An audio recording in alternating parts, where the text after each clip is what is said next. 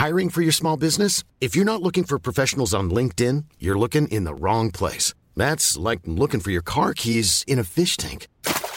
LinkedIn helps you hire professionals you can't find anywhere else, even those who aren't actively searching for a new job but might be open to the perfect role. In a given month, over 70% of LinkedIn users don't even visit other leading job sites. So start looking in the right place. With LinkedIn, you can hire professionals like a professional. Post your free job on linkedin.com slash people today.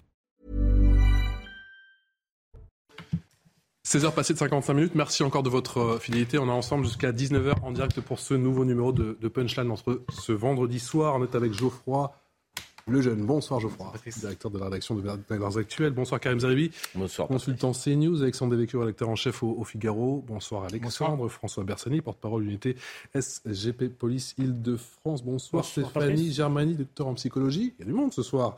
Vous êtes auteur de euh, Coulisses de psychothérapie en prison. C'est aux éditions L'Armatan, si je ne m'abuse, et toujours en plateau. Bonsoir Noémie. Noémie Schulz du service Police Justice de CNews. On fait le point dans un instant sur cette euh, affaire sur le meurtre de cette euh, jeune Justine, juste après l'essentiel de l'info, c'est avec Adrien Spiteri.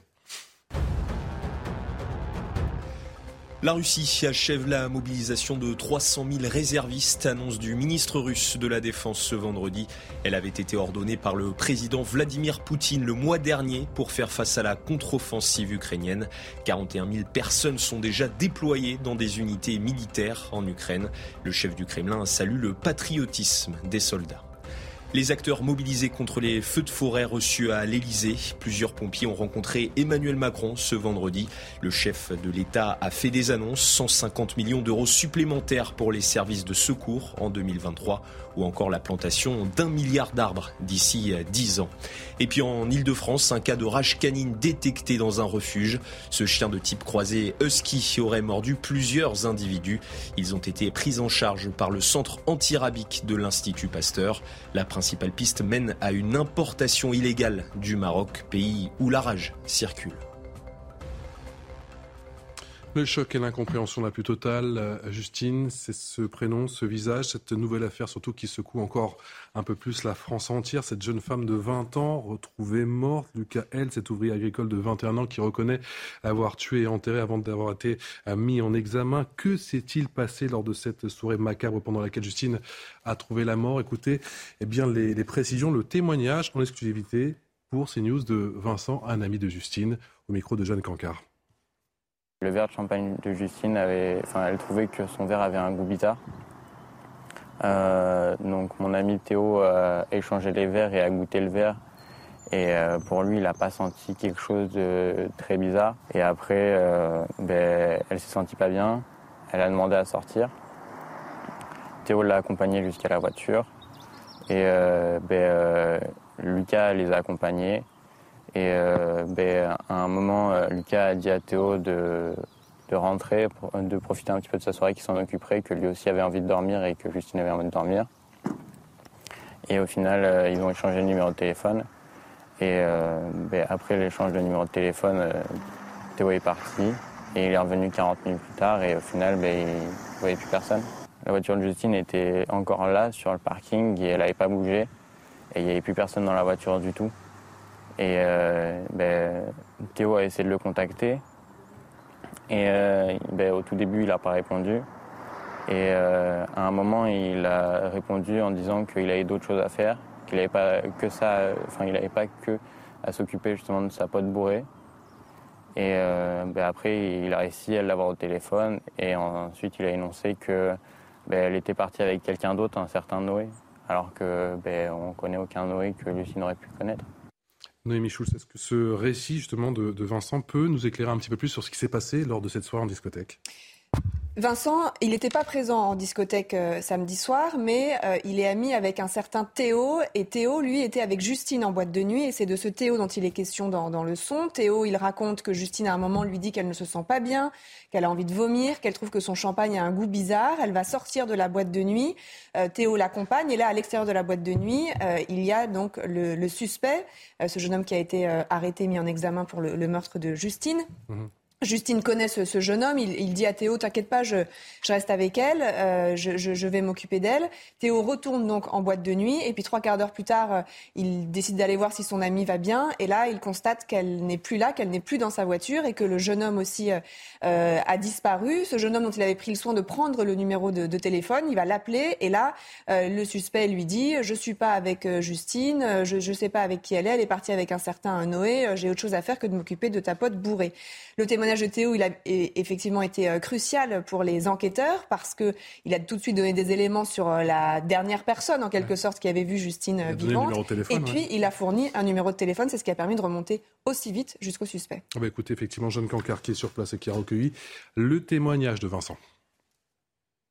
Nous avons rencontré Vincent, un ami de Justine. Justine qui est venue chez lui samedi soir pour passer le début de la soirée. Ils ont bu un verre, puis sont allés dans un autre bar rejoindre d'autres amis pour boire un verre de nouveau, même si à ce moment-là, Justine n'a pas bu d'alcool. Vincent nous explique qu'elle voulait rentrer en voiture après le soir chez elle et donc qu'elle ne voulait pas trop consommer. Rapidement, Vincent veut rentrer chez lui. Alors, Justine le raccompagne à son domicile. Vincent lui envoie un message pour lui souhaiter une bonne soirée. Ce sera le dernier message qu'il pourra envoyer à son puisque Justine part en boîte de nuit avec d'autres amis dont Théo un ami de Vincent, Théo, qui raconte eh bien, que Justine, à un moment dans la soirée, elle est venue le voir en lui disant Ma coupe de champagne a un goût bizarre. Théo a goûté, n'a pas trouvé d'odeur anormale, mais rapidement, Justine lui dit qu'elle ne se sent pas bien, qu'elle a envie de vomir, qu'elle veut aller prendre l'air.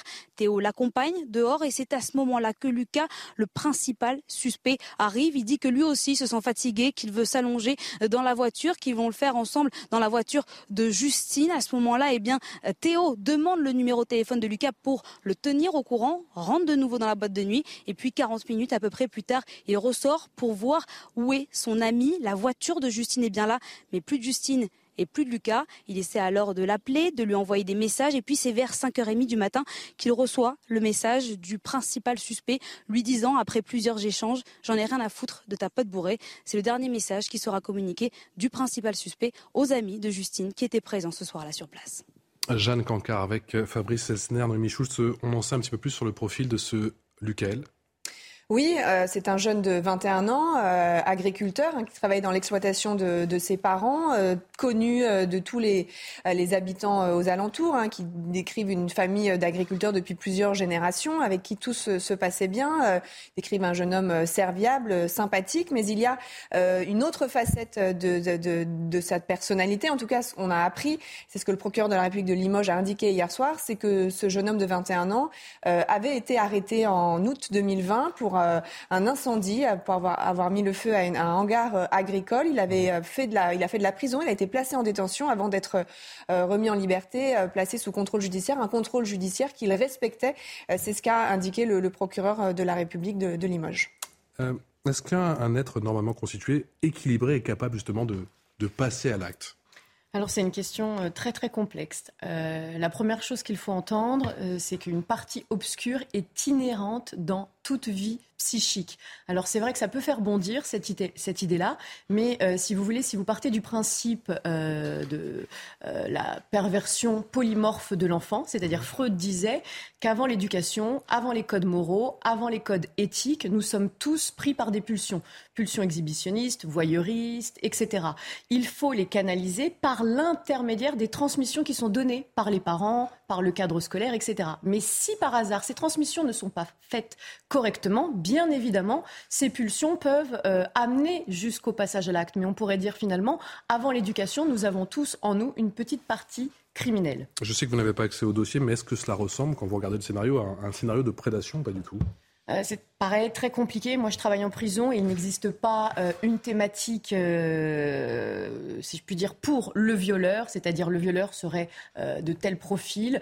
Un viol peut être motivé par plusieurs rouages. il existe différentes histoires personnelles qui amènent le passage à l'acte. Par exemple, quelqu'un peut violer parce qu'il est sous l'impulsion des voix. Une personne peut violer parce qu'elle vient d'apprendre un événement qui la bascule psychiquement, par exemple. Quel type d'événement? Par exemple, un deuil deuil, la perte d'un emploi, etc. ce trauma peut renvoyer une fragilité psychique qui peut mobiliser le passage à l'acte. Et encore une fois, à l'adolescence, parce qu'il est quand même assez jeune, hein, l'intéressé, tout est encore en, en, cours de construction. Donc pour donner un diagnostic, c'est difficile. Il va falloir attendre les experts psychologues, psychiatres qui vont pouvoir entendre le discours, parce qu'un discours est important pour donner un diagnostic. Par contre, on a un élément, à savoir l'antécédent, l'antécédent judiciaire, à savoir un acte de pyromanie. Ça, c'est pas, c'est pas rien. C'est-à-dire euh, qu'il y a déjà un processus de passage à l'acte. La pyromanie en soi, c'est un conflit intérieur que je n'arrive pas à régler, à, savoir euh, ça boue Hein, c'est très chose qui se produit en moi. Je le produis à l'extérieur pour sentir le feu à l'extérieur et non pas à l'intérieur de moi. Ça veut dire que ce jeune garçon avait déjà des conflits qu'il n'arrivait pas à élaborer et il utilisait le passage à l'acte pour essayer d'apaiser ses angoisses. Ce qui est intéressant, c'est qu'il y a encore un certain nombre de zones d'ombre. Euh, vous évoquez un viol. Effectivement, le jeune homme a été mis en examen pour euh, séquestration, viol et meurtre de euh, Justine. Lui, il conteste les faits de viol. Il dit qu'ils ont eu un rapport sexuel consenti. Euh, l'autopsie qui va être réalisée sera très importante pour déterminer bien sûr les causes de la mort de Justine. Et on saura d'après vous, euh, Noémie, si avec l'autopsie, s'il y a eu viol ou non? Alors, l'autopsie peut permettre de voir s'il y a eu des, effectivement des traces de violence euh, mmh. euh, sexuelle. Euh, on ne peut pas toujours l'établir, mais là, le corps a été retrouvé relativement rapidement. Donc on peut, on peut imaginer, oui, que l'autopsie permettra de le déterminer. L'autre question aussi, et là encore, ce sont les analyses toxicologiques qui permettront sans doute d'y voir plus clair, c'est a-t-elle été droguée? Justine, elle a évoqué un goût bizarre dans le champagne, elle s'est sentie mal, elle a eu envie de vomir. est-ce que quelqu'un a mis une substance dans son verre? Et est-ce que ce quelqu'un et le suspect, là encore, ça change un petit peu les éléments parce que euh, cela voudrait dire qu'il y a eu une réelle préméditation, en tout cas, pas forcément du meurtre, mais en tout cas de la volonté de, l'agresser sexuellement. Tout ça, bien sûr, c'est l'enquête qui, vient de s'ouvrir, qui va devoir le déterminer. François Bersani, on sait que c'est un petit peu votre lot, c'est un petit peu votre quotidien. Vous avez encore être surpris par ce genre d'affaires? Oui, on ne, se, on ne se blinde pas, on n'est pas, on, n'est pas blasé, on est, euh, on est donc face à un drame. On pense bien sûr évidemment à toute la famille, à tous les proches. Et, euh, mais je salue aussi le travail euh, qui a été fait d'arrache-pied tout le week-end mmh. précédent le signalement de la disparition. Et c'est une enquête qui avance dans un temps remarquable. Alors bien sûr, ça ne répare pas, ça ne répare pas le, décès de, de, Justine Vénac, mais en tout cas, c'est vrai qu'il y a une mobilisation ardue, intense, accrue euh, de, tous les, de tous les enquêteurs qui permettent aujourd'hui, comme euh, le dit euh, si bien Noémie, d'abord d'avoir retrouvé malheureusement la dépouille dans un temps rapide, ce qui permettra en, matière d'analyse et en matière d'autopsie d'avoir des résultats probants, en tout cas plutôt efficaces, puisqu'on sait que le, temps est souvent l'ennemi de la police et, de la justice quand on retrouve des corps bien plus longtemps après, après les faits. Donc en effet, la soumission chimique éventuelle on, est, on est sur des hypothèses, hein, on tire des, hypothèses, mais c'est vrai qu'on vous parliez de, de, prédateurs. On peut imaginer que si euh, il y avait en effet une soumission chimique par euh, un liquide mis dans le, verre de la boisson de, la fameuse Justine Vénac, eh bien à ce moment-là, oui, ça pourrait être un comportement et de préméditation et donc de prédateur qui aurait utilisé des moyens euh, pour arriver à ses fins, en effet à des fins de, rapports sexuels non consentis. Quel est le but, Stéphanie Germani, des, des expertises psychiatriques? Dans quelle mesure il faut creuser justement dans, l'enfance du suspect? Bien justement déjà savoir s'il y a une préméditation ou bien une maladie mentale. Ça c'est très important, c'est-à-dire euh, la, justice va devoir trancher, à savoir est-ce que l'individu a sa place dans la prison ou est-ce que l'individu a sa place en hôpital psychiatrique? Alors souvent, euh, j'ai souvent entendu dire oui, on l'excuse s'il fait de l'hôpital, ça ne va pas être difficile. Et on travaillait quand même dans les deux, il hein, faut quand même peut-être le rappeler. J'ai travaillé en prison, j'ai travaillé en hôpital psychiatrique. Si je ne pense pas que ce soit le cas, mais si par hasard il n'était pas conscient de son passage à l'acte, que la justice décidait suite aux expertises qu'il y avait euh, une pathologie mentale et que son destin ne serait pas euh, en prison mais euh, en psychiatrie, il faut savoir que la psychiatrie c'est très très compliqué et peut-être même plus difficile que la prison. Ça c'est important aussi de le signifier. Donc le but de la justice c'est un petit peu de comprendre les rouages qui ont mobilisé le passage à l'acte afin de déterminer si le sujet peut être jugé ou non.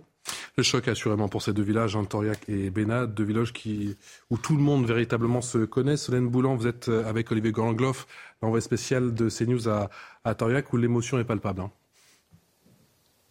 Oui, effectivement, ici à Toriac, l'émotion est encore euh, très vive. Dans ce village, Justine eh bien, été euh, connue de tous et d'ailleurs euh, plusieurs habitants, des anonymes, sont venus déposer des fleurs à côté du visage encadré de la jeune fille, des fleurs, des roses majoritairement blanches pour honorer eh bien, euh, sa mémoire. Et à côté, la famille a aussi installé un recueil de condoléances sur, euh, à l'intérieur duquel euh, les anonymes eh bien, viennent écrire, présenter leurs condoléances, à la famille. Alors d'après les personnes que nous avons rencontrées sur place, Justine était une jeune fille souriante, drôle, connue de tous, sans histoire. Elle sortait régulièrement avec son petit garçon âgé de deux ans et demi. Elle, elle allait aussi rendre visite régulièrement à sa maman qui habite la maison située à 50 mètres d'ici environ. Nous avons vu justement plusieurs membres de sa famille sortir de cette même maison, escortés par des gendarmes, et tous attendent maintenant eh bien, pouvoir récupérer le corps de la jeune fille pour pouvoir se recueillir sereinement. Merci Solène. Solène Boulan avec les images d'Olivier Gangloff à Toriac pour CNews, un garçon de deux ans et demi qui se retrouve sans maman, une mère de 20 ans tuée dans des circonstances euh, véritablement tragiques. Deux villages, on en parlait dans le quotidien, étaient littéralement bouleversés avec des cellules psychologiques qui ont été mises en place. Comment procèdent-elles?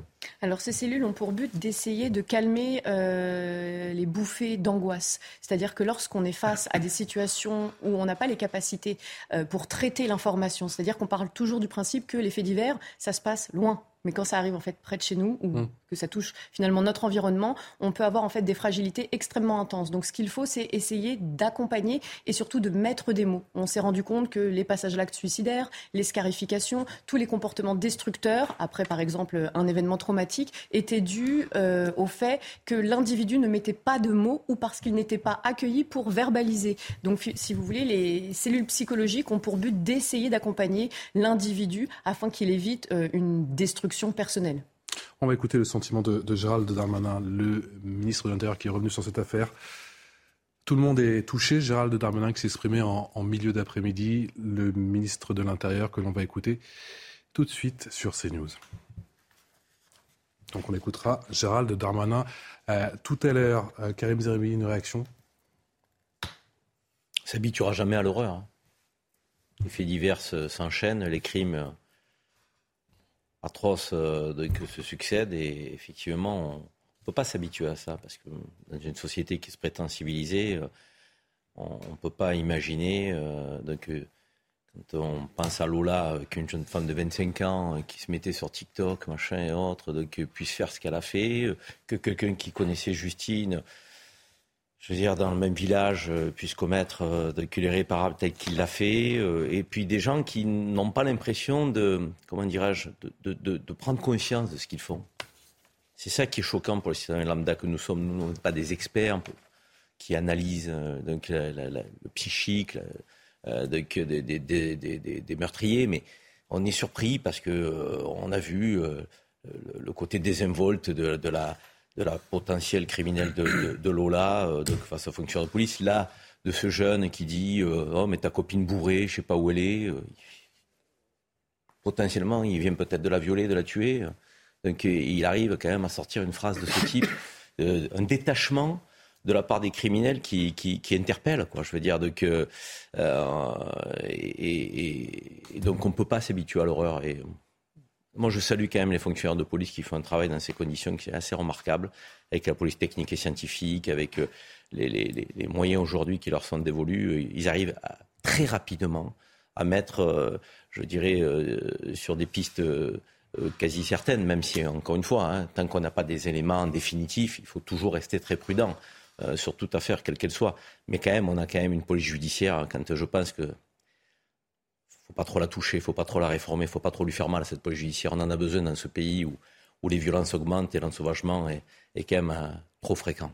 Euh, Stéphanie Germani, on a, effectivement précisé que ces, deux villages, on le sait, sont en pleine incompréhension, sont, sont sous le choc. Il y a eu bien évidemment l'angoisse, l'espoir de, de, retrouver cette jeune fille, l'espérance, l'espérance qui est tombée d'un coup. Tout d'un coup, c'est le vide, la noirceur totale. Comment on trouve les mots justement pour, euh, alors les mots. Alors vous savez que lorsqu'on travaille euh, avec euh, des victimes, Euh, c'est très très compliqué les prises en charge parce que on ne va pas se mentir, on n'a pas de baguette magique pour enlever la douleur. C'est-à-dire qu'un individu est préparé à la perte. On sait naturellement qu'on peut perdre ses parents, qu'il y a des maladies, qu'il peut y avoir des accidents de la route, mais psychiquement, on n'est jamais préparé à l'atrocité et la barbarie dans lequel cette tragédie a eu lieu. Donc forcément, il va falloir du temps euh, parfois, des individus ne guérissent pas. Hein, ils vivent toute leur vie avec ce deuil.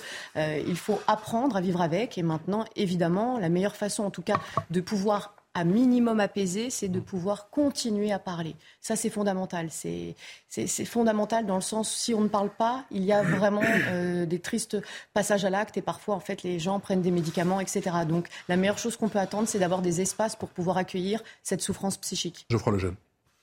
Pour rebondir sur ce que disait tout à l'heure euh, Karim, euh, moi je suis frappé en effet par, euh, l'espèce de, côté implacable du mal qui nous frappe régulièrement. C'est qu'en fait ce genre d'affaires sordides fait partie de, de, existe dans nos sociétés depuis toujours, existera malheureusement probablement toujours. Et, et en fait on n'a rien à dire. En effet on ne s'habitue pas à l'horreur. on n'a absolument rien à dire. Mais la comparaison était judicieuse, je trouve, avec ce qu'on a vécu la semaine dernière. On était sur ce même plateau à commenter l'affaire de Lola. Je pense que évidemment il y a des ressorts en commun, c'est-à-dire la folie qui tout à coup euh, euh, s'empare de cette criminelle pour aller assassiner cette petite fille, tout comme elle s'est emparée de ce criminel pour assassiner euh, cette jeune fille, manifestement. Et, juste, il y a une différence entre les deux, c'est que dans un cas, on a le mal pur, absolu, contre lequel on ne peut en fait pas grand-chose à part, à part en effet travailler pour la santé mentale, en effet essayer de faire des choses à l'échelle de la société pour que, pour que ce mal soit moins présent. et dans l'autre cas, il y avait cette dimension supplémentaire qui était la situation administrative de, de, de la meurtrière qui, qui, qui, en fait rendait la chose à la fois incompréhensible et en même temps euh, révoltante. C'est-à-dire qu'en fait, on se disait, elle aurait dû ne pas être là, donc ne pas pouvoir passer à l'acte. Je pense que ça, ça crée deux catégories différentes de faits divers, c'est-à-dire euh, qui en fait ne sont pas des faits divers, puisque la répétition fait qu'à la fin, ça finit par devenir un fait de société. Euh, il y, en a, on n'y peut pas grand-chose et on ne peut que pleurer et, et, déplorer ce qui s'est passé. Et dans l'autre cas, on se dit, il faudrait qu'on puisse les éviter, au moins en, faisant en sorte que ce genre de personnes ne soient pas sur notre territoire alors qu'elles n'ont rien à y faire. Alexandre Vecchio. Pardon. non, non, allez-y. Non, non, mais je, je, partage ce que, ce que vient de dire euh, Geoffroy Lejeune. Je crois que c'est pas effectivement euh, de la même nature. Alors, la nature du crime, euh, est peut-être euh, effectivement euh, comparable, mais il y avait il y a un crime qui était peut-être inévitable et l'autre qui n'était sans doute pas. Et c'est pour ça d'ailleurs que je crois que il y a de l'émotion dans les deux cas, mais dans le premier cas il y avait une forme de, de colère puisqu'il y avait une responsabilité très claire de l'État. responsabilité indirecte peut-être, mais responsabilité tout de même. et, ce, fait de, devenait un fait politique. Euh, je crois. Je crois que là, on n'est pas dans une affaire politique et l'affaire Lola reste une affaire politique, donc il ne faut pas euh, amalgamer les deux. On va écouter Gérald Darmanin, le ministre de l'Intérieur, justement, qui nous précise que tout le monde est touché. Moi, je ne veux pas commenter une affaire euh, judiciaire, bien évidemment. Elle sera faite. Chacun est extrêmement touché, bien évidemment, par ce qui arrive à cette famille. En attendant d'avoir les résultats de l'enquête judiciaire, vous comprendrez que je ne m'exprimerai pas. Stéphanie Germani.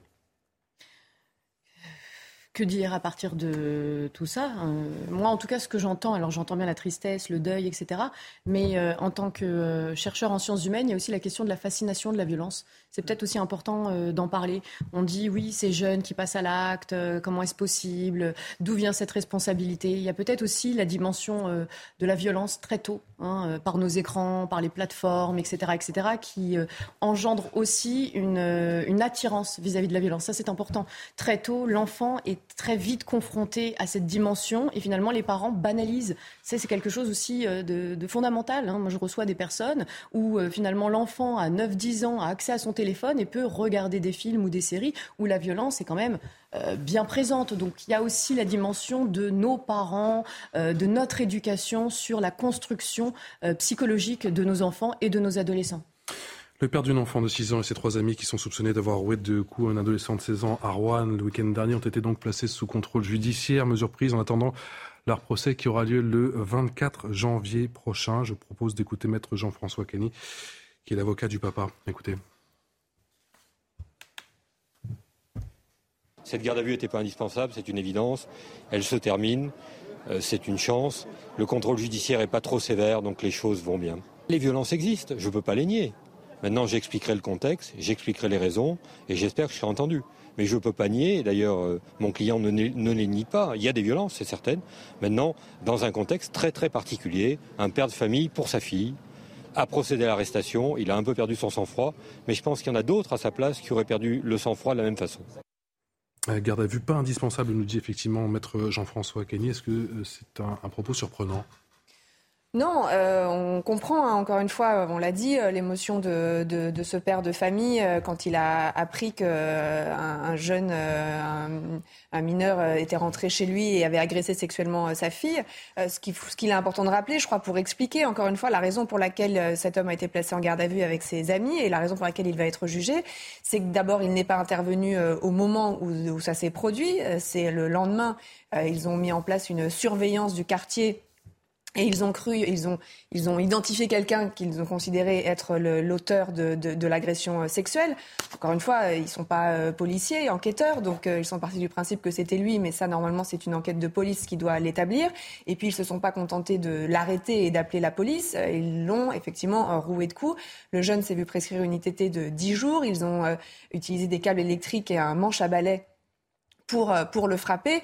Et je crois qu'il est important de, de, de, rappeler que la justice ne peut pas euh, juste dire, bah, écoutez, euh, on comprend votre, votre émotion, donc circuler, il n'y a rien à voir, on ne va pas vous juger parce que, parce que vous étiez sous le coup de, de la colère. Si, si, si c'était la réponse qui était apportée à cette affaire-là, quel est le message qu'on enverrait aujourd'hui à la société? Ça consiste à dire, en fait, on n'est jamais mieux servi que par soi-même. Allez, allez, allez régler les, les, vos comptes vous-même si vous avez un, problème avec quelqu'un, avec un, voisin. Alors encore une fois, ça n'enlève rien à la gravité des faits, mais je crois qu'il est important de rappeler qu'il y a euh, des, autorités euh, policières, judiciaires qui sont là pour, euh, pour régler ces, affaires-là. La loi du talion, Alexandre Devecchio, cette affaire, elle est délicate à gérer pour la justice vis-à-vis de l'opinion publique?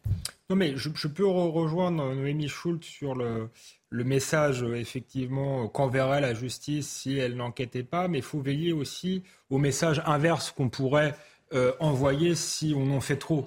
Euh, on est quand même dans le cas d'un mineur isolé. On sait que c'est une filière euh, d'immigration clandestine, que beaucoup ne sont pas euh, mineurs. On peut d'ailleurs se demander s'il faut maintenir ou pas ce statut. Au Stade de France, au Trocadéro, ce sont souvent des mineurs isolés qui, qui agressent et on ne peut rien euh, en faire.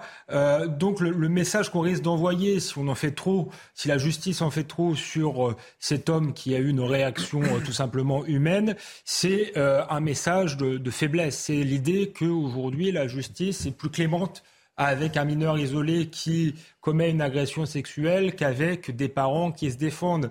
Et moi, je pense que euh, une société a le droit à la légitime défense. Donc là, on n'est pas dans le pas cas. Surpris, il n'a pas surpris l'homme dans la chambre. Non, mais surtout, le, mineur isolé a été placé en détention. Et, si c'est lui l'auteur euh, des faits, il sera jugé en conséquence. Je crois qu'il ne faut pas laisser passer l'idée que dans cette affaire, la seule personne qui va être jugée et potentiellement condamnée, c'est le père de famille. C'est bien ce que je dis. Il ne faut pas laisser passer euh, cette idée-là. Et il me à mon avis, dans cette affaire, il y a une victime claire, c'est le père de famille et sa fille, euh, et une victime euh, qui, l'avait d'un côté, j'aime pas dire ça, mais qui a un peu eu ce qu'elle méritait. Euh, et, donc, la société ne peut pas réagir avec la même émotion pour euh, une violence et pour une autre. Maintenant, euh, voilà, pour maintenir euh, la, justice ne pouvait que, faire une enquête, mais il faut aussi s'interroger sur les raisons qui poussent de plus en plus de gens à réagir peut-être violemment, à vouloir se faire justice eux-mêmes. Je pense que l'État aujourd'hui donne trop de raisons aux individus de recourir à la violence privée. Si l'État faisait mieux son travail, si on n'avait pas ce problème systémique des mineurs isolés, s'il n'y avait pas le sentiment que la justice était, pas, était trop clémente, peut-être qu'on aurait moins de cas de ce genre. C'est votre sentiment, François Bersani? Non, mais comme j'entends un petit jingle, j'ai l'impression que. On va en reparler, ne inquiétez pas. Terminé. Oui, je vous avez le temps. Reprendre la. Ah bon, j'ai le temps. Non, euh, pour euh, rebondir sur, sur dit Alexandre Devecchio, euh, il y a un cadre d'enquête. Enfin, moi, je vais être le père fouettard ici qui va rappeler la loi, mais euh, l'article 73 du Code de procédure pénale, il est très clair. Il permet à tout citoyen, un père, une mère, vous, Patrice, en effet, de procéder à l'interpellation d'un auteur d'un crime ou d'un délit flagrant lorsqu'il se commet. Par contre, et de le remettre aux forces de police ou gendarmerie. Par contre, 24 euh, heures après, interpeller, soit, ça passe encore, mais aller exercer des violences qui, a, priori, semblent illégitimes et l'avocat semble euh, les reconnaître, là, par contre, ça n'est pas permis dans le Code de procédure pénale. personne ne conteste la loi. Voilà. il faut l'appliquer il faut l'appliquer avec mesure et, médiatiquement, il faut traiter cette affaire. Et on continue ce débat juste après une courte pause. A tout de suite.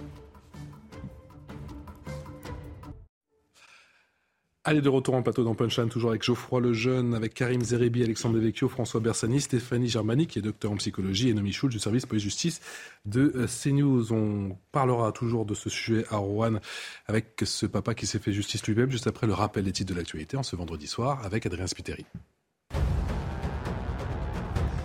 Premier entretien téléphonique entre Emmanuel Macron et Rishi Sunak. Le nouveau Premier ministre britannique souhaite davantage de coopération contre les traversées illégales de la Manche.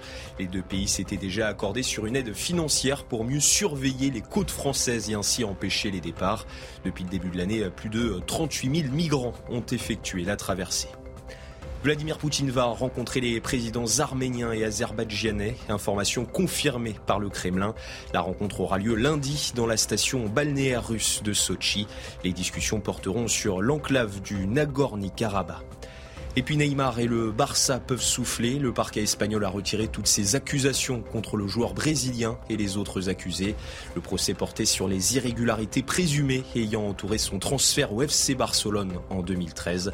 Le parquet avait initialement requis deux ans de prison et 10 millions d'euros d'amende à l'encontre du joueur du Paris Saint-Germain. Allez, on continue à parler de cette affaire retentissante. ce papa d'une enfant de 6 ans soupçonné d'avoir roué de coups un adolescent de 16 ans ça s'est passé dans la Loire, et plus précisément à Rouen. Regardez, eh bien, sa sortie du, du palais de justice.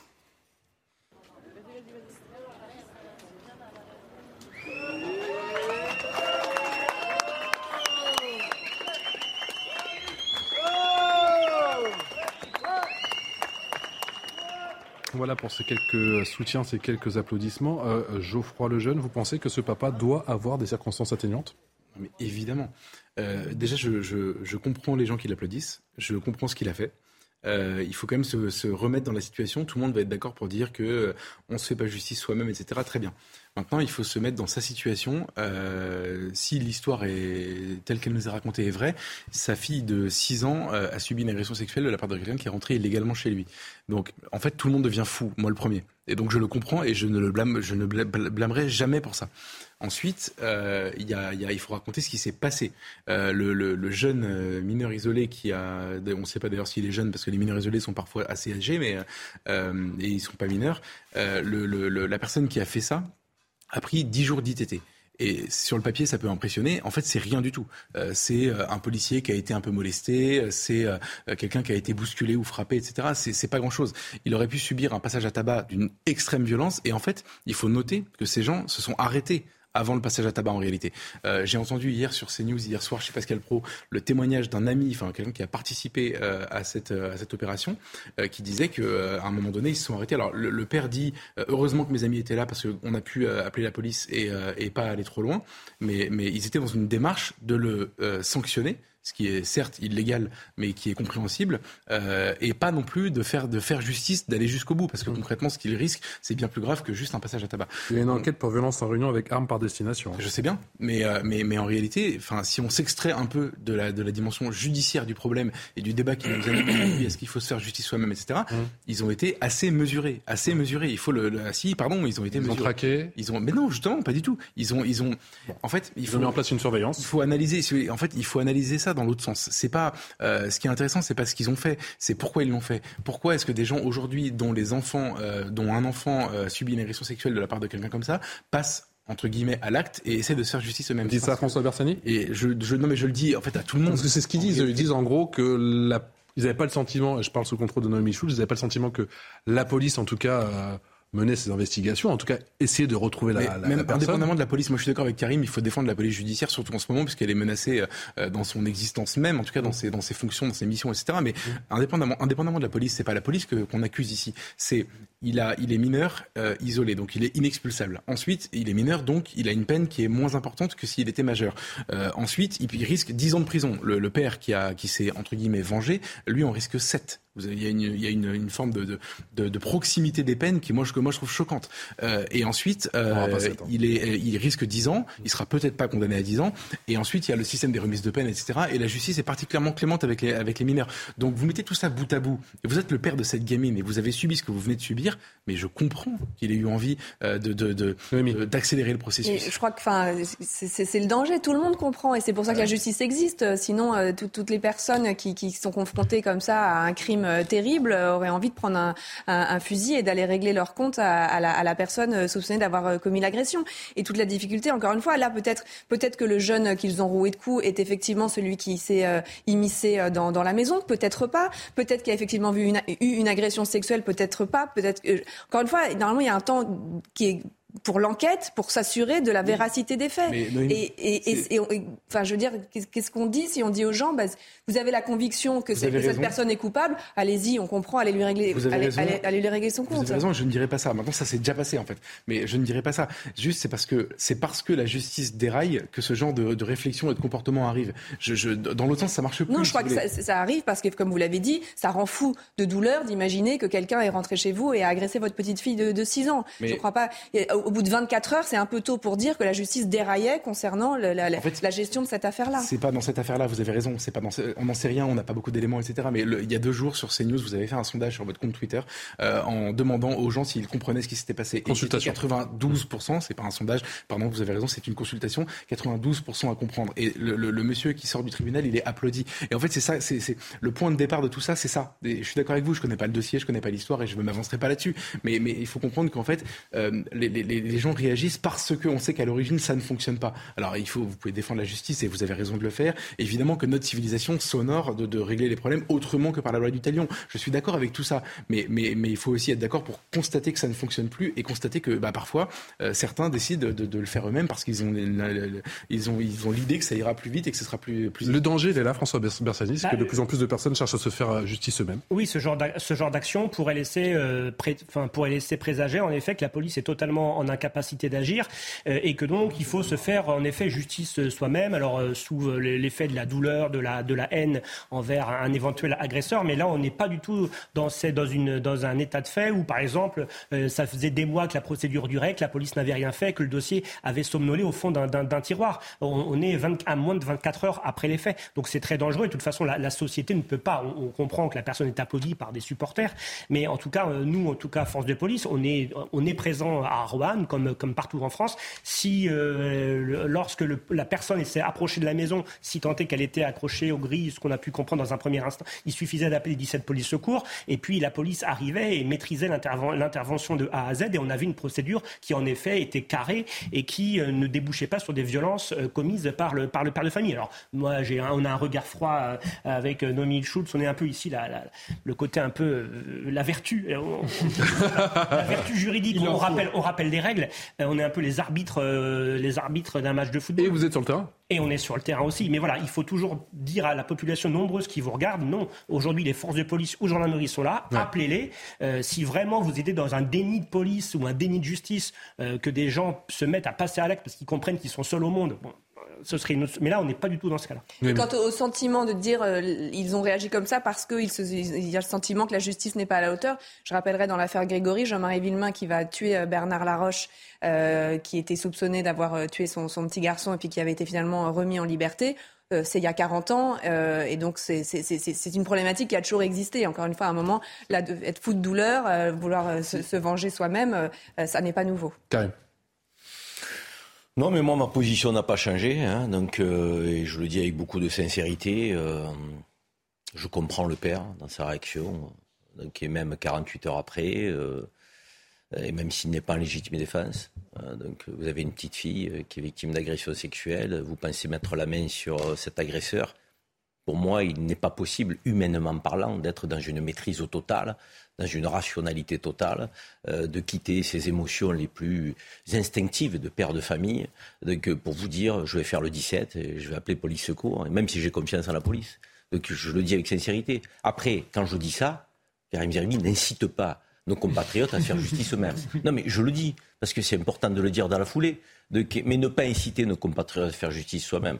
Quand on est assis autour de la table, c'est assez simple, il faut le reconnaître. La réalité est que si vous vous trouvez en face à l'agresseur de votre fille de 6 ans, c'est quand même assez compliqué de ne pas lui mettre la main dessus. Quoi.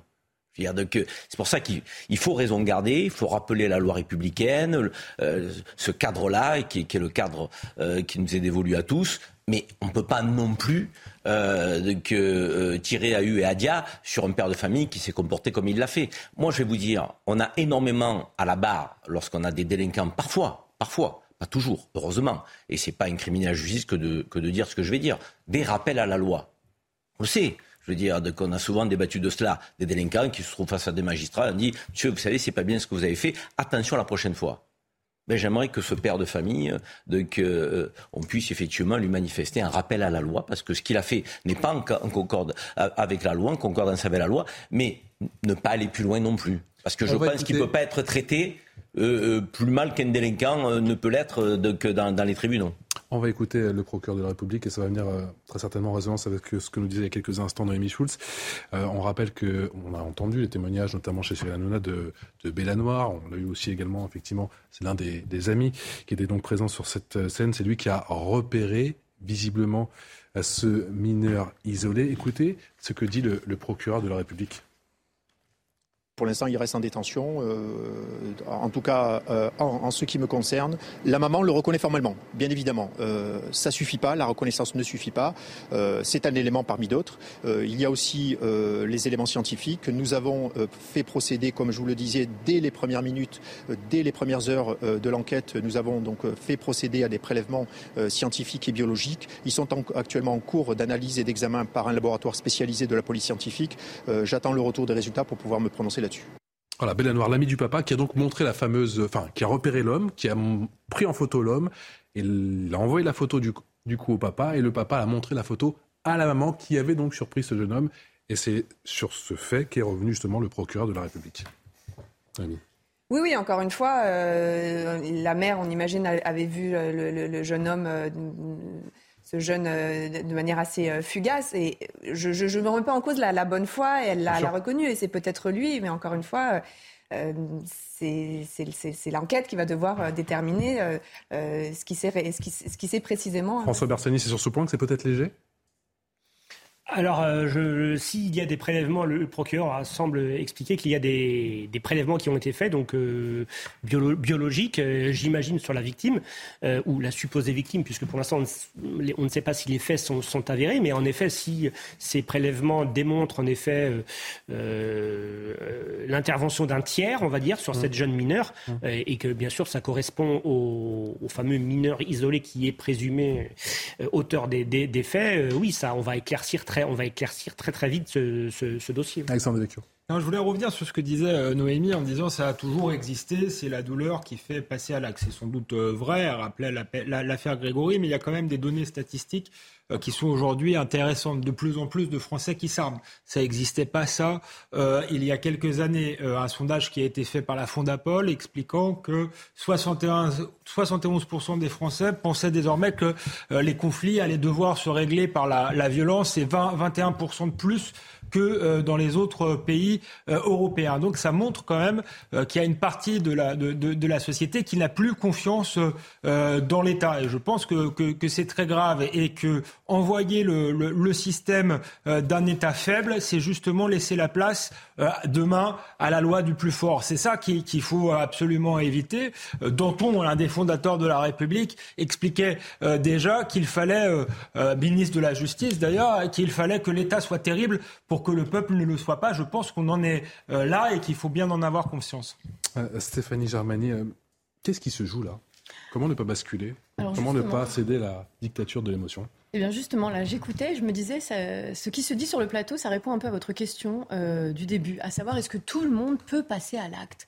Euh, Je vous ai dit oui, vous m'avez dit euh, pour quel motif? Alors j'ai dit il suffit d'un événement, vous m'avez posé la question quel type d'événement? Je vous dis perte d'emploi, mmh. le, le, le, un, un deuil trop tôt, ouais. voilà. Et eh bien là, on pourrait dire l'injustice l'injustice peut effectivement être le moteur d'un passage à l'acte. Alors là, on pourrait dire, oui, mais ça n'a rien à voir, on n'est pas dans des comportements criminels, là c'est parce que euh, la petite fille, elle s'est fait violer, etc. Mais pour le criminel, dans son histoire, potentiellement, il y a de l'injustice, il y a euh, un élément euh, traumatisant, etc. Donc on en revient toujours au même, c'est-à-dire que dès lors un individu est pris dans ses affects et qu'il ne gère pas un traumatisme intérieur, effectivement, il y a des risques de passage à l'acte. Et ça, c'est une partie inhérente de tout individu. Donc ça, c'était la première chose. La deuxième chose aussi, euh, j'écoutais, oui, alors effectivement, de plus en plus, les individus ont du mal avec euh, les figures de l'État, les figures de la police. Finalement, nos Français euh, sont déçus, finalement, de notre gouvernement, etc. Plébiscite la police, moins la justice. Mais... bon, voilà, de manière générale, les figures d'autorité ou les figures qui représentent la justice. Les institutions. Ouais, les institutions. Je pense que c'est plus profond. Freud disait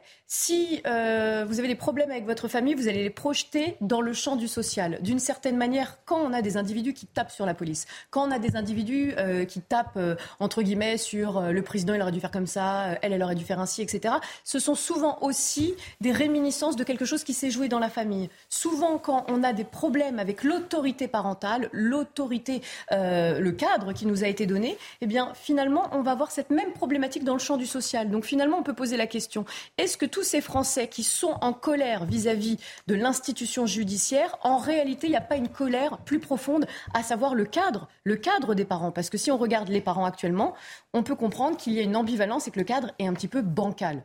Allez, on en vient à présent ce nouveau rebondissement dans l'affaire de l'imam marocain Hassani Hussein, incarcéré, vous le savez, en, en, Belgique depuis son arrestation le 30 septembre dernier. Il vient d'obtenir d'un juge belge d'être libéré et placé sous surveillance électronique, nouveau camouflé pour la France. Michael Dos Santos. Un mois après son arrestation à Mons, Hassani Kouissen a été libéré, mais sous certaines conditions. Pour prévenir le risque de fuite, l'imam marocain devra résider dans un lieu précis déterminé par ordonnance, porter un bracelet électronique. Cette annonce de la justice belge intervient une semaine seulement après le refus d'extrader l'imam vers la France, une décision qui avait déjà fait réagir le gouvernement. que le parquet belge avait plaidé pour que le mandat d'arrêt soit respecté et que l'imam soit expulsé à destination de la France. Donc le jugement en a décidé autrement et le parquet fait appel de cette décision. Fin juillet, Gérald Darmanin avait annoncé l'expulsion vers le Maroc d'Hassan Iquissen. À l'Assemblée nationale, le ministre de l'Intérieur avait même dénoncé les idées du prédicateur du Nord, Fiché S, des propos jugés radicaux, misogynes et antisémites. Le peuple juif est ingrat et il a besoin d'être rappelé à l'ordre. Il rejette le mariage civil au seul profit, je cite, du mariage religieux. Il nie l'égalité entre les femmes et les hommes et qualifie de, je cite, pseudo-attentats les attentats commis en France depuis 2015. Le 31 août dernier, suite à la validation de l'arrêté d'expulsion par le Conseil d'État, Hassani Kouissen avait fui vers la Belgique. Une volonté de se soustraire à la mesure d'éloignement selon les autorités françaises. Un départ pour un procès équitable et dans le respect de la loi, d'après l'imam. Est-ce que la décision, Alexandre Devecchio, de la justice belge est surprenante? Alors cette affaire, euh, plusieurs choses. D'abord, j'ai l'impression que euh, la Belgique n'a pas tiré les leçons de Molenbeek, euh, ni malheureusement des événements tragiques qui sont survenus venant de, ces ghettos islamisés. Donc, c'est, je pense que voilà, ça, révèle quelque chose de la Belgique. Ensuite, cette affaire est incroyable parce que révèle beaucoup de, paradoxes. Premier paradoxe européen, on fait une Europe euh, euh, sans frontières, souvent qualifiée de passoire euh, par certains, et là, tout, d'un coup, on, rétablit les frontières pour ne pas avoir extradé un imam Reconnaissez que c'est quand même paradoxal et ça dit quelque chose de notre côté un peu suicidaire, je trouve. Et le deuxième paradoxe que peu pointe, et qui moi m'amuse beaucoup, c'est quand même cette, cet imam islamiste euh, qui ne veut pas retourner dans un pays musulman, qui préfère aller en Belgique, être en fuite, sous bracelet électronique, plutôt que de retourner dans son pays, ça dit peut-être des choses euh, aussi euh, du fait qu'il est un peu dorloté par l'État ici, qui bénéficie d'un certain système euh, social et puis de son hypocrisie. Il y a un côté tartuffe. Quand on est un rigoriste, eh bien, on va vivre dans un pays rigoriste. On, on assume, on met ses idées en conformité avec sa vie. Donc tous ceux qui admirent ce prédicateur devraient tout de même se poser des questions parce qu'il m'apparaît comme bien hypocrite et lâche. Est-ce qu'il y a un manque de cohésion sur le plan européen? Quelle justice sur le plan européen? Permettez-moi de vous dire que ça se, situe peut-être un peu euh, avant le niveau européen, cette affaire. Elle est pleine d'imbroglio quand même euh, chez nous. Euh, des propos antisémites qui ont été tenus en 2004 qui n'ont pas été poursuivis. Or, l'antisémitisme est un délit Hein, donc, euh, je le rappelle quand même. Je n'ai pas compris pourquoi on n'a pas intenté une action judiciaire contre M. Iquissen. Euh, ensuite, on a un ministre de l'Intérieur dont euh, énormément de sources nous indiquent qu'il a rencontré ce monsieur quasiment avant une élection. donc, ça veut dire qu'il avait peut-être aussi besoin électoralement. Et même, une fois qu'il est retrouvé en Belgique, d'un petit coup de pouce. dis pas oui, mais qu'il va être, il va être Une fois que ça se retrouve en Belgique, c'est pour comment il fait pour se retrouver en Belgique déjà. Mmh. Donc, j'essaie effectivement d'évoquer la cohérence ou l'incohérence chez nous. Et ensuite, effectivement, une expulsion sans une véritable surveillance, euh, ce qui lui permet de, s'échapper. Ça fait quand même beaucoup, quoi. Je veux dire, pour un ministre de l'Intérieur qui semblait nous dire que, tout était réglé et qu'avec un claquement de doigts, il allait retourner au Maroc. Euh, nos amis marocains qui n'adressent pas de laisser passer consulaire, et, ensuite, on le retrouve en Belgique. Voilà. Après, moi, sur la Belgique, j'ai pas grand-chose à dire parce que si tout ce que je viens d'évoquer ne s'était pas passé comme ça s'est passé, on, on, ne parlerait pas de la Belgique. Il y aura un avant et un après cette affaire euh, avec l'imam Hussein ou pas, François Bersani? Bah, de toute façon, pour répondre à la question que vous avez posée à Karim, non, il n'y a, pas de, a pas de justice européenne, enfin, il n'y a pas d'homogénéisation mmh. euh, des procédés euh, européens en matière de justice, il n'y a pas d'armée européenne, il n'y a pas de justice européenne, il n'y a pas de police euh, européenne, donc chaque pays à ces textes nationaux et ces, euh, et ces justifications, par exemple, pour faire du bracelet euh, électronique. Donc, c'est pas une libération. Quand on parle, euh, quand je vois le, votre synthé XUCL libéré au sens premier du terme, en fait, c'est pas une véritable libération. Mmh. C'est juste un placement à l'extérieur, ce qu'on appelle, c'est une incarcération hors les murs avec un bracelet électronique où il est bloqué quand même à, domicile. Mais en effet, il n'est pas dans les murs d'une prison. Après, c'est vrai que c'est, de toute façon, c'est un dossier qui, dès le départ, a été, a été traité de façon bizarre. C'est, je peux utiliser que le mot bizarre parce qu'on on ne, on ne, le voulait plus sur le territoire. Maintenant, il est hors du territoire. On pourrait s'arrêter là. Maintenant, on voudrait le faire ramener chez nous pour après le remettre ailleurs. Bon, c'est un espèce de jeu de bonto. Il est là, il est plus là. On se croirait porte de la chapelle. Mais euh, bon, il y, a, il y a toujours IQSN sous un des trois bols, mais on ne sait plus dans quel bol, si c'est le Maroc, euh, euh, la Belgique ou la France. Bon, je ne sais pas jusqu'à quand on va jouer au bonto, mais on peut. D'autant que si on vient chez nous, François, on n'aura peut-être toujours pas de laisser passer consulaire à nos amis marocains, et donc il restera bloqué chez nous. Non, je crois que juste préciser que, que, que le, la justice belge, elle ne s'est pas prononcée sur euh, ce qui était reproché à l'imam Iqwisen euh, en France, les propos antisémites antisémite, euh, le fait que euh, sa vision des femmes, euh, ils se sont intéressés au mandat d'arrêt européen qui avait été décerné par la France. C'est mm. normal, c'est l'avocat, il a pris un avocat belge, Hassan Iquissen, qui a fait des recours pour éviter l'extradition. Donc ils ont regardé le mandat d'arrêt européen qui était fondé sur une infraction qui était la soustraction à l'exécution d'une mesure d'éloignement. Et en quelque sorte, cette infraction, elle n'est pas vraiment constituée puisqu'il il a quitté la France. Donc euh, euh et, cette infraction-là n'existe pas euh, telle qu'elle en droit belge. Donc la justice belge a juste dit le mandat d'arrêt européen n'est pas légal, donc on ne remet pas euh, Hassan Iquissen aux autorités. Maintenant, il va y avoir une autre difficulté. D'abord, le parquet fédéral belge a fait appel, donc il va y avoir une nouvelle audience, et c'est dans l'attente de cette audience qu'il a été placé sous surveillance électronique avec donc un, bracelet. ensuite, si les Belges refusaient de, le remettre aux autorités françaises, il, peut rester en Belgique, mais il n'a pas pas plus de papiers en Belgique qu'en France, comme il n'était plus en comme il n'avait plus euh, sa situation n'était plus euh, régulière en France, elle ne l'est pas plus aujourd'hui en Belgique. la suite du feuilleton, on l'attend avec impatience. ce sera encore une humiliation, encore un camouflet? Ah bah, pour les Français il n'y a, pas de raison que ça se passe mieux en fait. Hein. Moi ce que je trouve fascinant c'est qu'en en fait en droit ce qui se passe en Belgique aujourd'hui est parfaitement fondé, parfaitement normal. Euh, tout comme si jamais il revenait en France demain, il ne pourrait pas l'expulser puisque comme le disait Karim, on n'a pas de laisser passer consulaire. En droit en fait ce serait absolument normal aussi. Ce qui est intéressant c'est ça veut dire donc que le droit ne fonctionne pas, ne va pas. Enfin il y a quelque chose qui, qui, qui dysfonctionne dans le droit euh, tel qu'il est aujourd'hui donc il faut le changer. Et ensuite moi ce que je trouve génial c'est que euh, le ministre de l'Intérieur a décidé de faire un exemple, pas tellement d'ailleurs sur la question de l'antisémitisme ou des femmes etc. mais sur la question des expulsions, sachant qu'il serait rattrapé un jour par la promesse d'Emmanuel Macron de, réaliser 100% des exécutions de QTF euh, qui étaient prononcées. Euh, et, il a voulu faire un exemple en disant au plein cœur du mois d'août, euh, celui-là je vais me le faire, je vais le dégager pour prouver que c'est possible. Et ben même quand il a décidé, même avec la débauche de moyens qui a été celle du ministère de l'Intérieur, même avec son implication personnelle, on n'y arrive pas. Ça veut donc dire qu'il y a quelque chose qui ne fonctionne pas dans notre droit. Allez, vous restez avec nous, Punchline. On revient dans un instant. On va reparler du meurtre de Justine avec ce documentaire CNews. Un ami de Justine témoigne. Les éléments dans un instant. 18h tout pile sur CNews. Merci encore de votre fidélité. La deuxième partie de Punchline. Voici sans plus tarder le, sommaire de cette deuxième partie d'émission après Lola.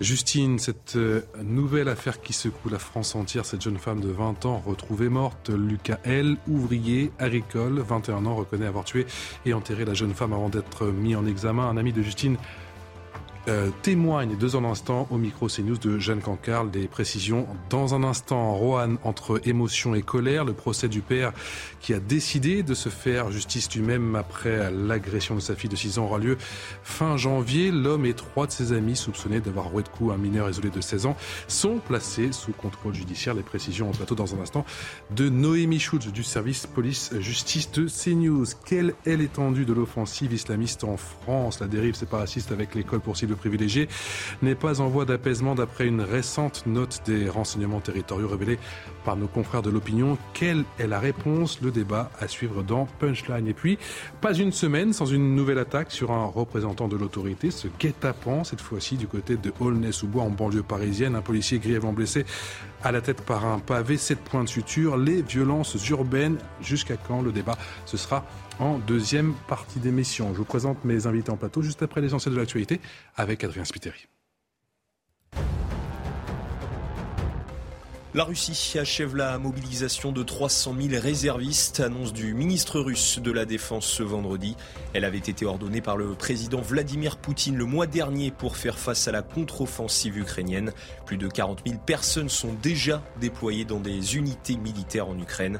Le chef du Kremlin salue le patriotisme des soldats. Donald Trump ravi du rachat de Twitter par Elon Musk. Le réseau social est désormais, je cite, entre de bonnes mains, selon l'ex-président américain. Le milliardaire républicain n'a pas dit s'il prévoyait de retourner sur la plateforme. Il avait été banni après l'assaut du Capitole. Et puis l'inflation accélère en octobre, plus 6,2% sur un an selon l'INSEE, en cause de l'augmentation des prix de l'énergie, de l'alimentation et des produits manufacturés, un niveau d'inflation jamais vu depuis 37 ans.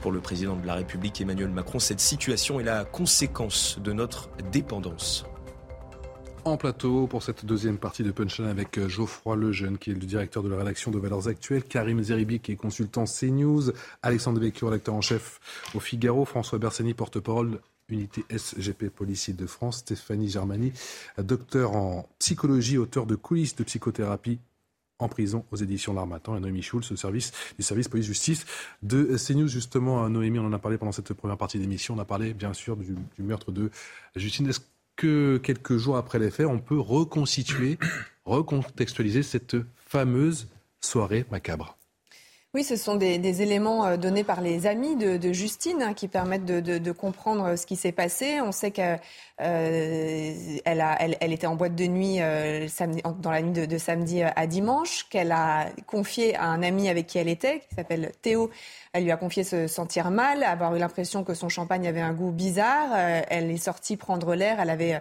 la tête qui tournait, envie de, vomir. Et à l'extérieur de la boîte de nuit, elle va donc tomber sur euh, Lucas L, le suspect, hein, ce jeune homme qui a été arrêté, mis en examen pour le viol et le meurtre de Justine. Ce, jeune homme et Justine se, connaissaient vaguement, mais ils se, ils se connaissaient. Et donc, ce suspect va dire à, Théo, ne t'inquiète pas, je vais rester avec elle le temps qu'elle aille mieux. Théo rentre, retourne dans la boîte de nuit. Quand il ressort trois quarts d'heure plus tard, eh bien, la jeune fille n'est plus là. Sa voiture est là, mais elle n'est plus là. Il avait pris le soin de prendre le numéro de téléphone de Lucas L. Il va tenter de, l'appeler, lui dire est-ce que je peux venir euh, voir si, euh, si Justine n'est pas avec toi. Euh, le suspect lui dit non, non, je suis parti, je suis avec une autre jeune fille, euh, laisse-moi euh, tranquille en, substance. Et donc, euh, c'est assez rapidement que les enquêteurs vont remonter jusqu'à lui grâce au témoignage de, Théo qui a été essentiel. Et puis ensuite, bien sûr, il y a des éléments matériels très clairs, des traces de sang retrouvées dans la voiture, au domicile du suspect, le sac à main brûlé de la jeune fille à proximité du domicile. On sait, il a craqué à la toute fin de, de sa garde à vue et il a fini par reconnaître avoir tué la jeune femme. Il évoque, lui, un rapport sexuel consenti et un coup de poing euh, qui aurait donné la mort à Justine. Il contestera euh, notamment, je crois, le viol et la séquestration, a dit son, son avocat. On va écouter eh bien, les précisions, le récit de Vincent. Vincent, c'est un ami de Justine au micro de Jeanne Cancard, de Fabrice Elsner pour CNews. Le verre de champagne de Justine avait, enfin, elle trouvait que son verre avait un goût bizarre. Euh, donc mon ami Théo a échangé les verres et a goûté le verre et euh, pour lui, il n'a pas senti quelque chose de très bizarre. Et après, euh, ben, elle s'est sentie pas bien. Elle a demandé à sortir. Théo l'a accompagnée jusqu'à la voiture. Et euh, ben, Lucas les a accompagnés. Et ben, à un moment, Lucas a dit à Théo de, de rentrer, de profiter un petit peu de sa soirée, qu'il s'en occuperait, que lui aussi avait envie de dormir et que Justine avait envie de dormir. Et au final, euh, ils ont échangé le numéro de téléphone. Et euh, ben, après l'échange de numéro de téléphone, euh, Théo est parti. Et il est revenu 40 minutes plus tard. Et au final, ben, il ne voyait plus personne. La voiture de Justine était encore là sur le parking et elle n'avait pas bougé. Et il n'y avait plus personne dans la voiture du tout. Et ben, Théo a essayé de le contacter. Et au tout début, il n'a pas répondu. Et euh, à un moment, il a répondu en disant qu'il avait d'autres choses à faire, qu'il n'avait pas que ça, enfin, il n'avait pas que à s'occuper justement de sa pote bourrée. Et euh, ben après, il a réussi à l'avoir au téléphone et ensuite il a énoncé que ben, elle était partie avec quelqu'un d'autre, un certain Noé, alors que ben, on connaît aucun Noé que Lucie n'aurait pu connaître. Stéphanie Germani, je rappelle que vous êtes euh, docteur en psychologie. Est-ce qu'un un être, un être humain normalement constitué, équilibré. On l'a beaucoup entendu effectivement dans les descriptions concernant ce Lucael, est, est capable d'un tel passage à l'acte. Alors totalement équilibré, euh, je ne sais pas si en vrai nous sommes tous totalement équilibrés. Nous avons tous des failles narcissiques ou en tout cas des, fragilités selon notre histoire personnelle. Euh, une chose est sûre, c'est lorsqu'on travaille en prison, on se rend compte qu'il y a effectivement des individus très pervers où finalement on se dit euh, c'était presque inéluctable, euh, ce destin en prison. Mais vous avez aussi des personnes totalement ordinaires, c'est-à-dire monsieur et madame tout le monde peuvent venir en prison. Ça, c'est très important. Pourquoi? Parce que justement, un, une vie psychique, euh, c'est très complexe. Il suffit parfois d'un traumatisme qui a été stimulé deux fois, trois fois. Il suffit aussi qu'il y ait un événement qui vient fragiliser un sujet, la perte d'un emploi, la perte d'un enfant, etc. Une accumulation d'événements peut engendrer le passage à l'acte. C'est-à-dire qu'il faut comprendre que ce qu'on montre, nous, les criminologues, d'une certaine manière, c'est que la partie d'ombre existe chez tout à chacun. C'est pour ça que d'ailleurs les philosophes, les théologiens, depuis toujours, sont très intéressés sur la question du mal. Pourquoi un individu peut passer à l'acte? Pourquoi un individu sera attiré par telle perversion? Parce que finalement, au fond, ce sont des questions qui résonnent. Et toute cette fascination que nous avons, euh, même si nous sommes en deuil et on compatit, euh, euh, on a de la compassion pour les familles, les victimes, etc., en réalité, beaucoup de gens se nourrissent aussi de toute cette violence. Pourquoi? Parce que quelque part, ça résonne dans notre inconscient, puisque nous avons tous à l'intérieur de nous une partie Dans quelle mesure il faut creuser justement dans son enfance pour euh, savoir justement dans, quel cadre il a évolué Est-ce qu'il a pu déclencher une, une telle euh, euh, quand vous les avez en prison, on va jusqu'au bout. Hein. C'est-à-dire que là, par exemple, euh, j'ai des personnes qui sont sous mandat de dépôt criminel. Ça fait euh, presque 4 ans qu'ils sont en thérapie puisqu'ils sont toujours en attente de procès. Vous pouvez aller très très loin. Parfois, ce sont des traumatismes très, très subtils. Par exemple, une mère qui était, entre guillemets, morte, ce que j'appelle, elle est présente, mais morte psychiquement, qui donne le bribron à son enfant sans être présente parce qu'elle est cachetonnée ou parce qu'elle est trop en dépression tout ce petit mouvement anodin peut déjà créer chez l'enfant une fragilité, à savoir il n'a pas eu la connexion avec sa mère. Donc déjà, il commence dans la vie avec une fragilité. Ensuite, vous avez en fait d'autres éléments qui peuvent permettre aussi de comprendre les rouages qui ont sollicité le passage là. Donc quelque part, une bonne analyse, ça peut commencer euh, dans l'enfance, mais ça peut aussi aller sur les traumas de l'adolescent, puisqu'il découvre la sexualité, euh, puisqu'il découvre aussi euh, la question de l'inceste, les interdits, et après tout au long de sa vie, hein, bien évidemment. Comment savoir s'il était conscient ou non conscient de ses actes? Alors là, ça va être l'enjeu, l'objectif des experts. Experts psychiatres, experts psychologues vont être mandatés par la justice afin justement de mener des investigations, puisque un acte ne peut pas être euh, jugé euh, pour l'acte, pour le fait. C'est-à-dire, il faut entendre le discours de l'intéressé, à savoir Première chose, est-ce qu'il était euh, sous l'impulsion d'un délire Est-ce qu'il entendait des voix Est-ce qu'il avait des hallucinations? Parce que si c'était le cas, là, on serait du côté de la maladie mentale. Euh, de la même façon, il va falloir aussi faire une investigation pour savoir s'il avait une préméditation. Est-ce que c'était un chasseur? Est-ce qu'il avait déjà repéré la victime? Ou bien est-ce que c'était une pulsion momentanée? C'est-à-dire qu'il ne savait pas cinq minutes avant qu'il allait passer à l'acte. Donc, si vous voulez, tous ces éléments vont permettre de constituer un dossier et de donner une peine euh, à la à la bonne mesure, si je puis dire. Non, mais je veux profiter de la présence de Stéphanie Germani pour lui poser deux questions, puisqu'elle elle intervient au milieu carcéral. J'ai lu dans plusieurs papiers qu'il y avait à peu près 20% de détenus en milieu carcéral qui relevaient de psychiatrie. Euh, donc, d'abord, qu'est-ce que vous en pensez de ce chiffre quand même qui est colossal?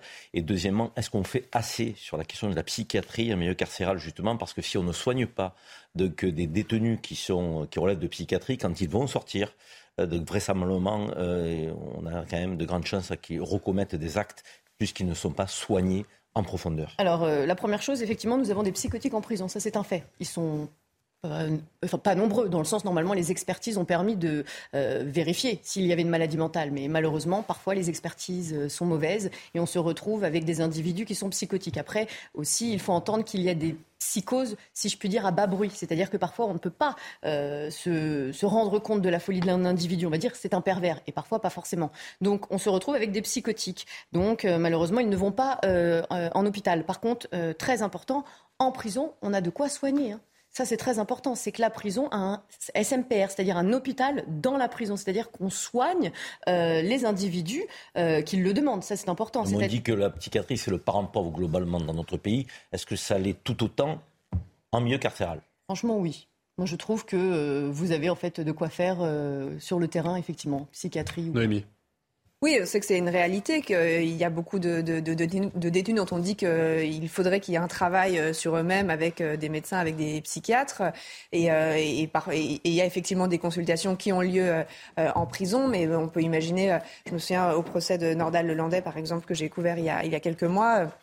Je crois qu'il avait expliqué qu'il voyait son psychiatre une fois tous les 15 jours. Mmh. on est sur des, parfois des problématiques qui nécessiteraient une intervention beaucoup plus euh, fréquente. Et évidemment, il y a un manque de moyens euh, euh, très important de ce côté-là en prison. François Bersani, est-ce que parfois les, aveux sont, libératoires? Est-ce que les aveux sont libératoires? Vous avez deux heures. non, je ne pourrais pas vous répondre, Patrice. Je ne connais pas suffisamment ce, domaine de la psychiatrie. Après, de toute façon, la, justice ne, ne, se contente jamais d'aveux. C'est-à-dire qu'elle en elle essaye toujours euh, d'épaissir le dossier euh, pour déterminer la culpabilité avec euh, des éléments euh, techniques, des preuves irréfutables, euh, parce qu'on a vu, enfin Noémie qui est une experte des salles, des salles des pas perdus des tribunaux, a vu souvent des procédures avec des aveux et des gens qui reviennent sur leurs aveux, alors mmh. soit au stade de l'instruction, soit déjà dans un service de police ou après tout au long de la de l'incarcération. Donc c'est vrai qu'on évite de se concentrer uniquement sur l'aveu et de tout arrêter sous prétexte qu'on a un aveu.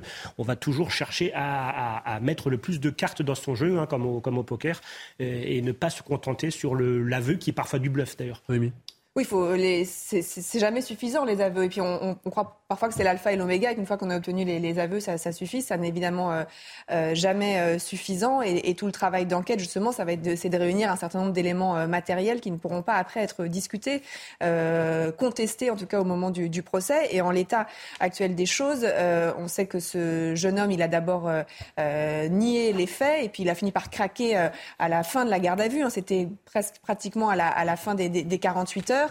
Parce qu'il a été confronté à des éléments qui étaient difficilement euh, contestables, encore une fois, des, traces de sang, le, sac à main, le, témoignage aussi des, amis. Mais encore une fois, il a, il a certes avoué, mais on peut peut-être se poser la question de, de, de, la réalité de ce qu'il a, de a dit, puisqu'il nous explique d'abord qu'il y a eu un rapport sexuel consenti avec Justine. il a été mis en examen pour le viol. Ça veut dire que le juge d'instruction estime qu'il y a plutôt eu un, une, agression euh, sexuelle de, la jeune femme, qu'il y a des éléments qui lui permettent de, le penser. Euh, et puis il explique aussi qu'il l'a tuée euh, parce qu'il lui aurait donné un coup de poing. Or, le procureur hier a fait état de plusieurs coups sur le visage de Justine et au moins un avec un objet contondant qui aurait entraîné la mort. Est-ce qu'un seul coup de poing aurait pu être à même de causer la mort de cette jeune fille? On peut en douter. Donc il a fait effectivement des premières déclarations pendant la garde à vue. Il a gardé le silence ensuite devant le juge d'instruction. Il n'a pas souhaité répondre euh, aux premières euh, euh, questions lors de quand sa mise en examen lui a été notifiée. Il y aura évidemment bien de, nombreux autres interrogatoires. Pardon, il sera convoqué ultérieurement par le juge d'instruction et il aura d'autres occasions de, s'expliquer. Comment se passe une garde à vue, François Bersani? Est-ce que les techniques lors de ces interrogatoires changent un petit peu avec le temps? Oui, euh, Noémie parlait d'une d'aveu euh, arrivé sur la fin, hein, sur le, fil, le fil du rasoir, à savoir la fin de la, période de garde à vue. Qu'il faut le rappeler que sur les homicides ou les tentatives d'homicide ou les enlèvements, séquestrations, comme ça, on est sur une durée qui est bizarrement, on va dire, relativement courte par rapport à des affaires de stupéfiants où on peut aller euh, sur 4 jours. là, on est limité à 24 plus 24 heures et donc on est compressé par ce temps d'enquête où on doit euh, faire un maximum d'actes d'enquête. Alors certes, il faudrait le faire évoluer, ça, justement. Ce... Bah, je, je, enfin, les enquêteurs trouvent qu'en effet, euh, quand on travaille sur le haut du spectre de la criminalité et sur des homicides gravissimes, euh, des enfants, des jeunes femmes, être contraints par l'horloge des 48 heures, alors que pour, je ne dis pas que le stup est moins important, mais bah, quand on a 96 heures pour du stupéfiant et quand on a que, que, que 48 heures, on voit le décalage. Donc non, le, en plus, le, les aveux souvent ne sont pas euh, alors ça peut arriver que l'aveu soit donné comme ça librement dès le début de la garde à vue, mais souvent c'est quand même le travail des enquêteurs euh, qui font de la mise en confiance avec euh, le, le, mise en cause. Alors il y a, vous savez, c'est comme dans les téléfilms, il y a souvent aussi le bad cop et, le good cop. il y a un phénomène comme ça aussi de mise en confiance du mise en cause pour réussir à la coucher, pour employer un terme obstétrique, mais, mais c'est tout un travail d'enquête. C'est aussi disséminer, lui amener des preuves les unes après les autres, pas tout en même temps, pour que on puisse amener l'individu à, à, à, le coincer. En fait, c'est l'effet de l'entonnoir. On, on, essaye de l'amener vers euh, l'expression de la, de la vérité en, en, à chaque fois mettant des couches comme sur un millefeuille, en lui ramenant une preuve ou un élément technique que l'on a l'un par-dessus l'autre. C'est un vrai travail d'enquête et je ne peux que appuyer, comme d'habitude, les propos de Karim euh, quand il dit que la police judiciaire, elle doit être préservée. Euh, c'est un autre débat, ouais. mais qu'aujourd'hui, on a besoin de spécialistes pour arriver sur un délai de moins d'une semaine, enfin en 3-4 jours. Là, je ne dis pas que l'affaire est close parce que maintenant il y a toute la période d'instruction.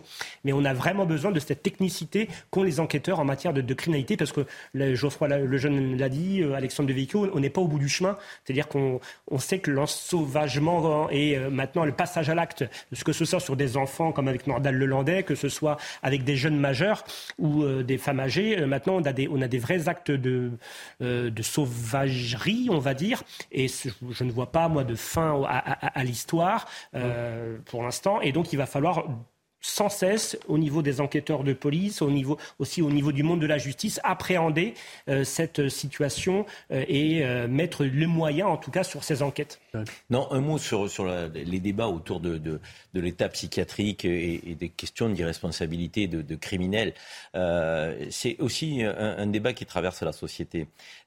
Parce que on, beaucoup on, entend, on, on, on, entend les experts et mmh. les sachants, effectivement, et leurs explications sont souvent rationnelles, fondées sur des analyses des études et autres.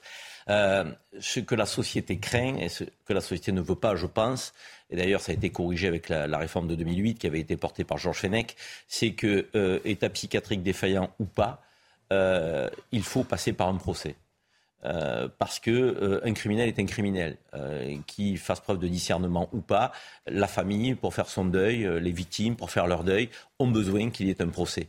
Et derrière ce procès, si euh, il est prouvé que la, personne est criminelle, il faut qu'il y ait une sanction. Alors après, on nous dit effectivement non, mais il y a des sanctions, les hôpitaux psychiatriques fermés, euh, des, qui sont des prisons. Hein, donc, euh, ok, très bien. C'est important de le dire et de le rappeler à nos compatriotes pour pas qu'ils imaginent qu'il y a une forme d'impunité derrière l'argument euh, qui serait oui. la défaillance psychiatrique. Il y a des sanctions. Ces sanctions peuvent être longues donc, euh, et, et, il faut le rappeler avec des traitements lourds derrière. Mais il ne faut pas qu'on ait le sentiment un qu'il n'y a pas de procès, deux qu'il y ait de l'impunité. Et c'est vrai que c'était sous Sarkozy que Georges Fenech portait cette réforme, je crois qu'elle a été la bienvenue à ce niveau-là. Oui, oui j'entends bien sûr que la, la, la, la famille d'une victime a toujours besoin d'un procès. Après, la question, c'est quel est le, le sens d'un procès quand la personne que vous jugez a son discernement qui est totalement aboli? C'est quand même avec des, comprendre avec des éléments d'investigation ben, euh, que les enquêteurs posent sur la table. Il est arrivé, il est arrivé notamment l'affaire de, de, de, du petit euh, Valentin qui avait été tué en, en 2008 et, et, son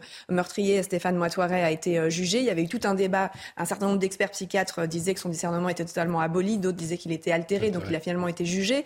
Euh, ceux qui ont assisté à ce procès vous racontent que ça n'avait aucun sens et que ça n'est pas source de satisfaction pour la famille quand vous avez dans le box un, un, un accusé bourré de médicaments, complètement hagard, absolument incapable de s'expliquer.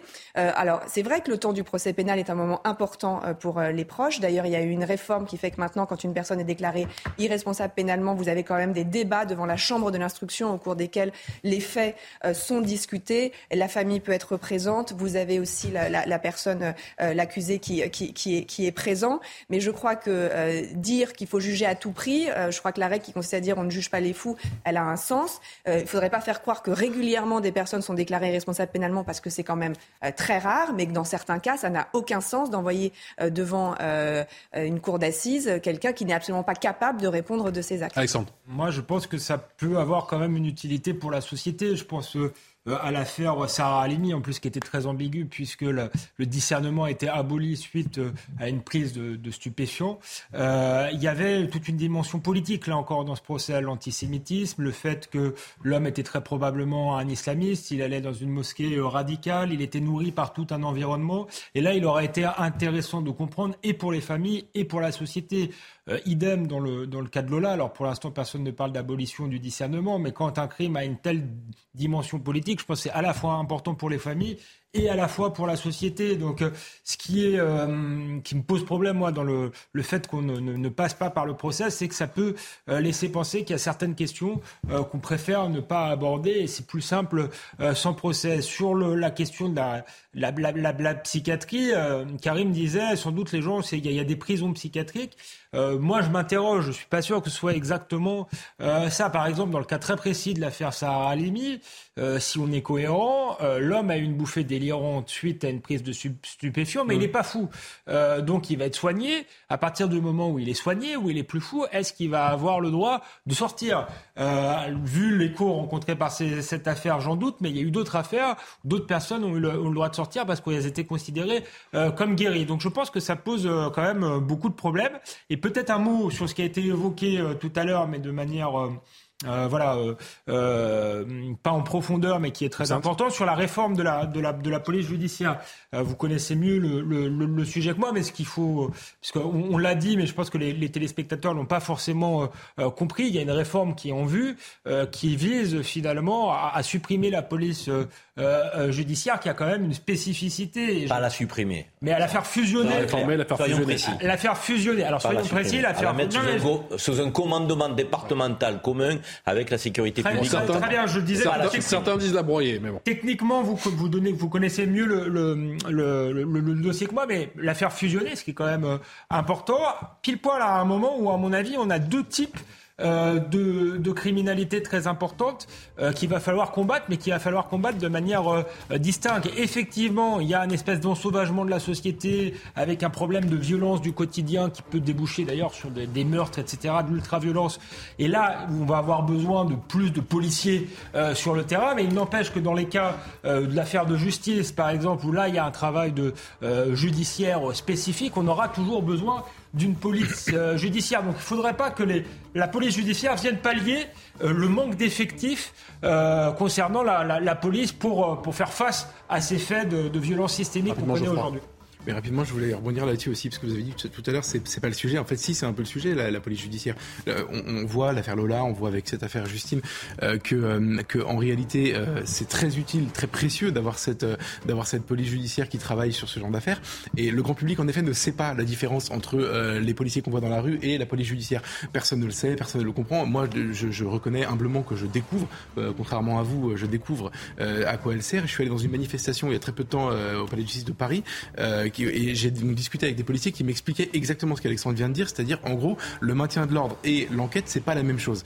Et aujourd'hui, ce que le, gouvernement est en train de préparer, c'est renforcer le, maintien de l'ordre au quotidien dans la rue, etc., pour faire en fait du chiffre au détriment de l'enquête, le long cours euh, et le démantèlement de gros trafics, de gros réseaux, etc. Sauf que, et c'est ce que j'ai compris à cette occasion, la petite délinquance est quasiment tout le temps le fruit de la grande délinquance, le, produit, c'est-à-dire que en gros vous avez besoin de, de, euh, commettre des petits larcins, etc., pour nourrir un plus gros Bref, c'est une catastrophe si on va vers cette, cette, cette réforme. Euh, tout le monde y est opposé, policiers comme magistrats, procureurs, etc. Et, euh, et aujourd'hui, je pense qu'il faut se saisir au contraire de ce genre d'affaires sordides pour dire on est content d'avoir une PJ, il faut qu'elle reste en place. La dérive séparatiste avec l'école pour cible privilégiée n'est pas en voie d'apaisement. Voilà ce que dit une récente note des renseignements territoriaux révélée par nos confrères de l'opinion. On en parle dans un instant. A tout de suite. 18h passées de 31 minutes, le rappel des titres de l'actualité avec Adrien Spiteri. Kiev somme Téhéran d'arrêter de fournir des armes à Moscou, demande faite par le chef de la diplomatie ukrainienne. Il s'est entretenu ce vendredi avec le ministre iranien des Affaires étrangères. Des drones avaient notamment été utilisés par la Russie pour des frappes en Ukraine. Nouvelle journée de manifestation en Iran depuis la mort de Massa Amini, décédé trois jours après son arrestation par la police des mœurs. La contestation ne faiblit pas dans le pays. Vendredi, les forces de sécurité ont tiré sur des manifestants. Huit personnes auraient été tuées. La consommation des ménages en hausse, plus 1,2% en septembre selon l'INSEE. Cette hausse est principalement due à l'augmentation de la consommation de biens fabriqués et d'énergie. A l'inverse, la consommation alimentaire baisse de 0,7%. Après Lola, donc euh, Justine, cette nouvelle affaire qui euh, secoue la, la France entière, cette jeune femme de 20 ans, retrouvée morte. Lucas cette ouvrier agricole de 21 ans qui reconnaît avoir tué et enterré cette jeune femme avant d'être mis en examen. Bonsoir Solène Boulan, vous trouvez à, à Toriac, Toriac qui est encore sous le choc. Hein. Oui, ici à Toriac, l'émotion est encore euh, très vive dans ce village euh, du Lot. Justine est bien été connue de tous et justement des habitants ont euh, déposé des fleurs à côté de sa photo encadrée, des fleurs, des roses majoritairement blanches, et bien pour honorer sa mémoire. Et juste à côté, un recueil de condoléances, recueil installé par les parents de la jeune fille. Dans ce recueil, on peut lire plusieurs mots de voisins, d'amis de la famille, des connaissances qui sont venus eh bien partager leur peine. Justement, nous en avons interrogé une croisée tout à l'heure. Elle est très émue. Je vous propose de l'écouter.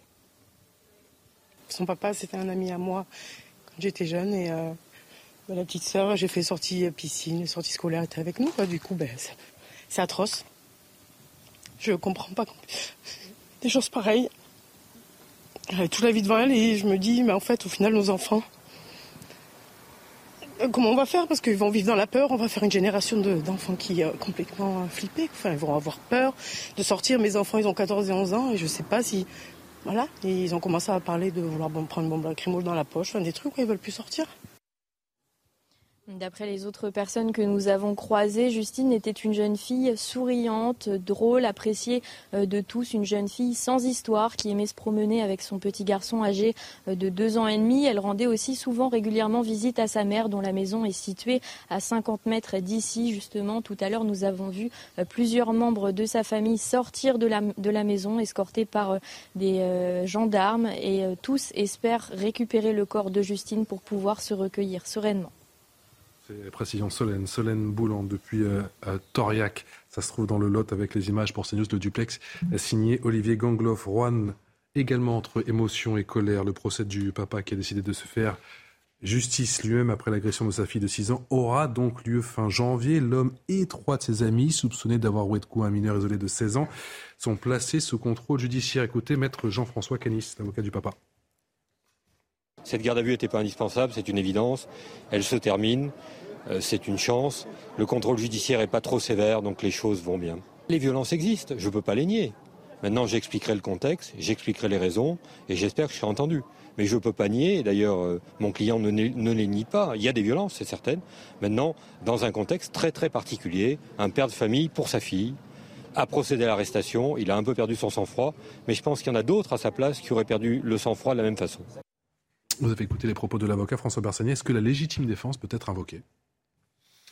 Non, non, parce que pour la légitime défense, il y a des critères très précis, dont la simultanéité euh, des, entre l'attaque et euh, la, la, riposte. Donc là, la légitime défense, non. Pour euh, répondre au, au, au synthé que, qui s'était affiché déjà tout à l'heure, sur la garde à vue, était-elle indispensable C'est ce que dit l'avocat. Pour lui, elle n'est pas indispensable. Il n'y a jamais de garde à vue indispensable, mais quand on a pluralité d'auteurs, comme c'était le cas, la garde à vue est souvent nécessaire, parce que si vous ne placez pas, là, ils étaient trois, trois personnes en, en garde à vue pour confronter et garder les personnes à vue. C'est ça la garde à vue, c'est les avoir dans le même lieu et pouvoir confronter des versions qui pourraient être euh, différentes. Euh, la seule solution, c'est en effet qu'ils soient bloqués pendant 24 heures maximum euh, dans un même lieu de, police, parce que si vous le faites librement, des auditions libres, les gens peuvent quitter les lieux à tout moment. Et si on a besoin de revérifier des données entre une, deux et, et l'audition du troisième, c'est beaucoup plus compliqué pour leurs enquêteurs. Donc on va dire que c'est une solution, non pas, pas c'est pas péjoratif quand je dis de facilité, mais pour le travail d'enquête, d'avoir les trois personnes euh, sous main de police, et non pas main de justice, mais sous main de police pendant 24 heures. D'ailleurs, la garde à vue a été, il a été mis fin à la garde à vue dès que les investigations n'étaient plus nécessaires. Mais c'est vrai que c'est une solution euh, plus facile pour les enquêteurs. On a quand même le sentiment, Geoffroy Lejeune, que cette affaire est très délicate à gérer pour la justice vis-à-vis -vis de l'opinion publique. Bah, il, y a eu, il y a eu un mouvement déjà qui s'est passé sur ce terrain-là, c'est que le, discours du procureur n'était pas le même au tout début et, deux jours plus tard. Donc il y a eu une forme de, de revirement consistant à dire que oui, on pouvait comprendre, etc., mais qu'il faisait son travail presque s'excusant, c'était mercredi je crois, euh, s'excusant de la garde à vue, etc. Et en fait, on, on les comprend. Euh, la vérité, c'est que moi, ce qui me sidère le plus depuis le début dans cette histoire, c'est le soutien dont bénéficie euh, ce, ce, père de famille et ses, ses et ses, ses, amis avec qui il a, il a, il, s'est fait justice. ils sont soutenus déjà sur les réseaux sociaux. tout le monde dit, nous, nous, nous les premiers, qu'on comprend ce qu'ils ont fait, etc. et ensuite, il est applaudi quand il sort de, de, de, de, de sa garde à vue. Donc alors peut-être que ce sont des copains qui sont venus faire la claque et peut-être aussi que ça représente quelque chose euh, dans l'opinion réellement. C'est en fait, euh, il y a un, état de la justice qui est tellement euh, délabré et qui, est, qui, donne tellement peu satisfaction. vous savez, il y a la phrase qui est prononcée par tout le monde "J'ai confiance dans la justice de mon pays". En réalité, cette phrase n'existe plus. D'ailleurs, plus personne ne la prononce. Et, en réalité, c'est sur un budget de 10 milliards qui a été voté, je crois, hier, hein, pour la justice. Hein. Mais c'est parce que ça va changer. Mais... C'est et à la limite, non mais espérons que ça change quelque chose. Mais c'est même pas. c'est la situation aujourd'hui, c'est ça. plus personne n'a confiance, ou en tout cas peu de gens ont confiance dans la justice. Donc euh, c'est sur ce terreau que euh, cette, cet acte euh, a, été, fomenté. Et, comme tout le monde partage ce constat à l'origine, eh ben, la compréhension est très large. Et, évidemment, le, le, rôle du procureur dans ce contexte est très compliqué parce que il y a évidemment des principes à faire respecter, que personne ne remet d'ailleurs en question, pas même d'ailleurs les accusés. Hein. eux disent qu'ils ont conscience que c'est pas bien, qu'il fallait pas le faire. ils ont un discours, moi je trouve, assez mesuré. mais maintenant, il faut le gérer. Et en effet, vous avez raison, c'est un problème d'opinion publique. Et il faut rappeler que la justice, elle est rendue au nom du peuple français. C'est ça le problème qu'ils ont aujourd'hui. Non, mais la réalité, c'est qu'on ne peut appréhender ni totalement à charge et ni totalement à décharge le comportement de ce père de famille. Ni totalement à charge parce que tout le monde se met à sa place et estime qu'il aurait pu faire euh, euh, euh, comme lui ou pire, hein, donc si on est lucide et honnête dans la réaction que l'on a, et ni totalement à décharge, parce que tout le monde dit après coup, avec du recul, on ne peut pas se faire justice soi-même, donc il y a des lois dans notre pays. Donc la justice devait marquer le coup enfin la justice et euh, tout ce qui est autour, euh, je veux dire la manière dont on mène l'enquête et autres, devait marquer le coup. Cette garde à vue est une manière de marquer le coup pour dire, de, attendez, on, ne balaye pas d'un revers de main son comportement. Hein, euh, donc, il a quand même quelques, explications à nous donner. Donc on le fait dans le cadre d'une garde à vue. Donc on, formalise la chose. En même temps, elle, n'est pas trop longue non plus. Son contrôle judiciaire est pas très contraignant et son avocat a une parole quand même qui est très mesurée. Son avocat ne sollicite pas la, légitime défense dans cette affaire. Il dit, on va nous de nous expliquer, et je donnerai des explications sur le comportement de mon client. Nous savons effectivement que c'est pas quelque chose qui est à faire, mais la justice doit comprendre et entendre aussi pourquoi mon client a réagi de la sorte en tant que père de famille. Donc j'ai l'impression que tout le monde a accepté d'être dans une posture assez équilibrée pour qu'on sorte de cette affaire sans que l'opinion publique euh, ben, soit scandalisée, euh, qu'on traite peut-être moins bien un père de famille qui a vu sa fille agressée sexuellement et qui par un sentiment, j'avais de dire un peu de pulsion euh, donc, euh, euh très humaine, c'est fait justice humaine plutôt que des délinquants qui font souvent office de rappel à la loi devant les tribunaux. François Bersani. En fait, l'avocat là assume, il explique que son client et lui donc, vont assumer, mais qu'ils veulent juste contextualiser mmh. la commission des faits. Donc c'est une reconnaissance des faits, mais en expliquant le contexte. Quelle est l'étendue de l'offensive islamiste en France? La dérive séparatiste avec l'école pour cible privilégiée n'est pas en voie d'apaisement. Voilà ce que nous dit une récente note des renseignements territoriaux révélée par nos confrères de l'opinion. Augustin Donadieu. Le service central du renseignement territorial alerte. Dans une note qu'a pu se procurer le journal L'Opinion, le SCRT en arrive à la conclusion que le repli identitaire se renforce en France. La frange fondamentaliste islamiste bénéficie d'un contexte favorable dont elle entend tirer profit. Elle paraît en capacité d'inscrire son action dans la durée, notamment en cherchant des relais auprès de certaines institutions internationales. Référence directe au comité des droits de l'homme de l'ONU qui a condamné la France pour avoir interdit à une femme de porter son voile lors d'une formation dans un lycée. J'ai une technique pour les filles qui vont au collège, au lycée. Autre inquiétude formulée dans la note de 12 pages du service central du renseignement territorial la hausse des signalements pour port de tenue ou signes religieux dans les écoles. La multiplication des atteintes à la laïcité en milieu scolaire est le signe de la banalisation de l'islam fondamentaliste par les jeunes générations de fidèles. L'éducation nationale publiera courant novembre son bilan mensuel des atteintes à la laïcité, après 313 signalements recensés en octobre. Cette fois-ci, ce sont les renseignements territoriaux qui euh, tirent la sonnette d'alarme, François Bersani. On a le sentiment que cette montée est inexorable. Oui, alors pas, moi je n'ai pas eu connaissance du, rapport in extenso là, du service central du renseignement territorial, mmh. mais euh, il est clair que, enfin, avec les remontées nous qu'on a des services départementaux euh, du renseignement territorial et principalement sur la grande couronne parisienne, euh, on va dire que le grand discours des Mureaux sur le séparatisme n'a pas nettoyé les écuries d'Augias et on n'est pas du tout sur une résorption du, du phénomène on en entend moins parler, mais souvent, quand on n'en entend pas parler, c'est pas pour autant que les choses vont mieux. Euh, on a aussi des remontées sur certains commissariats sensibles. Euh, qu'on n'a quasiment plus aujourd'hui de remontées de plaintes euh, de choses qui se commettent dans ces quartiers et qu'on a le sentiment, c'est ce que nous disent nos, collègues, qu'aujourd'hui euh, ça se règle dans l'entre-soi de certains euh, quartiers, justement par des associations, ou liées aux frères musulmans ou liées à d'autres mouvements, et qu'aujourd'hui, en effet, il y a une espèce de, on parlait tout à l'heure de police, on se faisait la police soi-même avec la, fameuse loi du talion mais aujourd'hui, oui, on a des indicateurs comme quoi aujourd'hui, beaucoup d'affaires euh, ne sortent plus de certaines cités qui sont gangrénées, je ne sais pas si c'était le terme qui était utilisé. Euh, en tout cas, on, voit qu'il y a la volonté de faire de, l'entrisme et de ne plus aller sur la place publique pour dénoncer certains faits et que les choses se traitent au sein des quartiers. Alexandre Vecchio, la multiplication, on voit ce que dit le rapport des atteintes à la laïcité en milieu scolaire, le signe de la banalisation de l'islam fondamentaliste par les jeunes générations de fidèles. Est-ce que l'école, c'est la partie immergé de l'iceberg bah, Je pense, oui. L'école, en fait, c'est la conséquence d'un certain nombre de quartiers qui sont devenus euh, homogènes culturellement et où euh, l'islamisme ou, l'islam euh, rigoriste a pris une, place centrale. Donc, on n'est que dans la conséquence collatérale, encore une fois, d'une immigration euh, mal maîtrisée et d'une intégration ratée.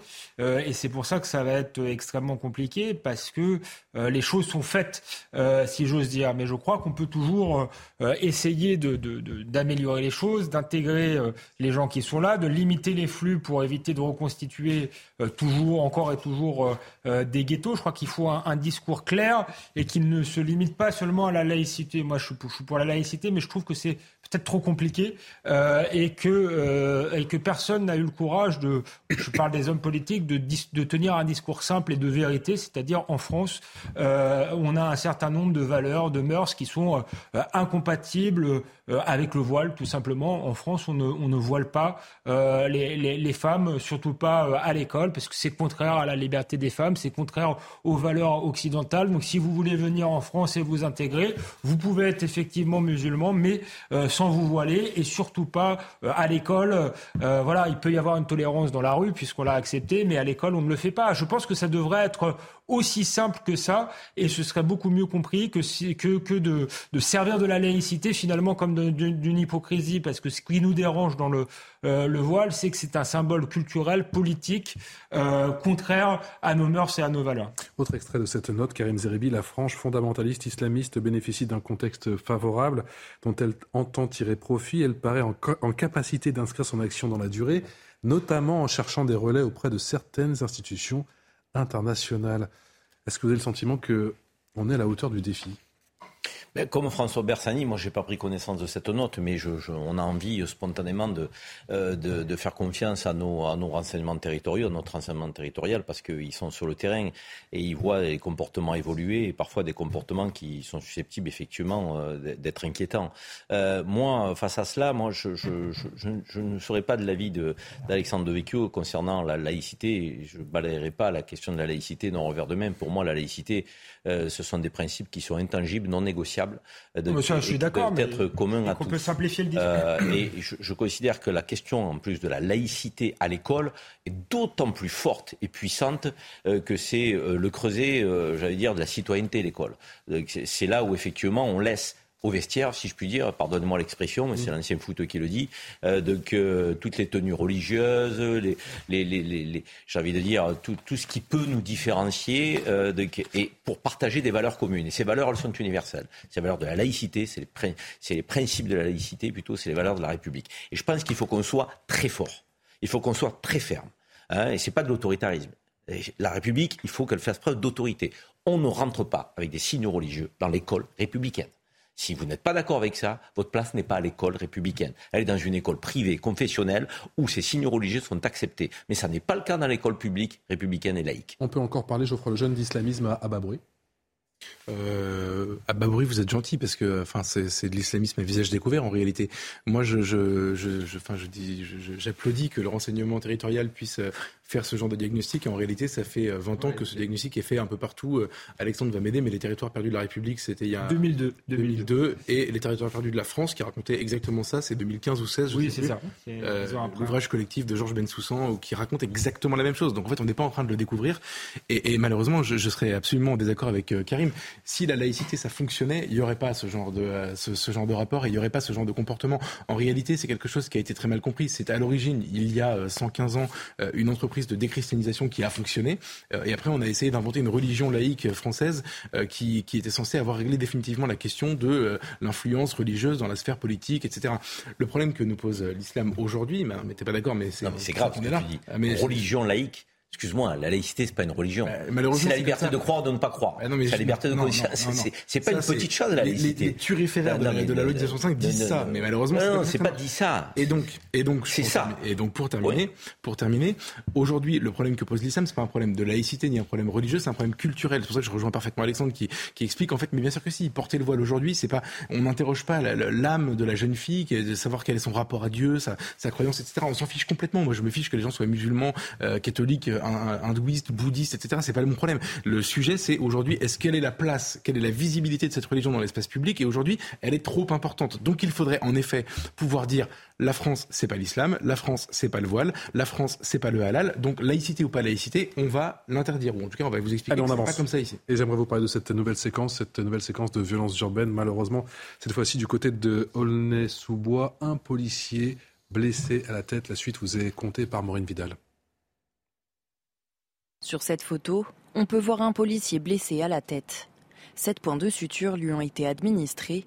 Le policier de 30 ans a été agressé à la cité des 3000 à Aulnay-sous-Bois. Les forces de l'ordre dénoncent un guet-apens. Euh, l'acharnement et les violences qui ont été organisées contre les forces de l'ordre étaient organisées, préparées. Les faits se déroulent jeudi dans la soirée, alors que deux véhicules de police patrouillaient dans le quartier des 3000 à Aulnay-sous-Bois. Ils aperçoivent deux individus s'affairant autour d'une voiture. Ils suspectent alors une tentative de vol et tentent de les arrêter.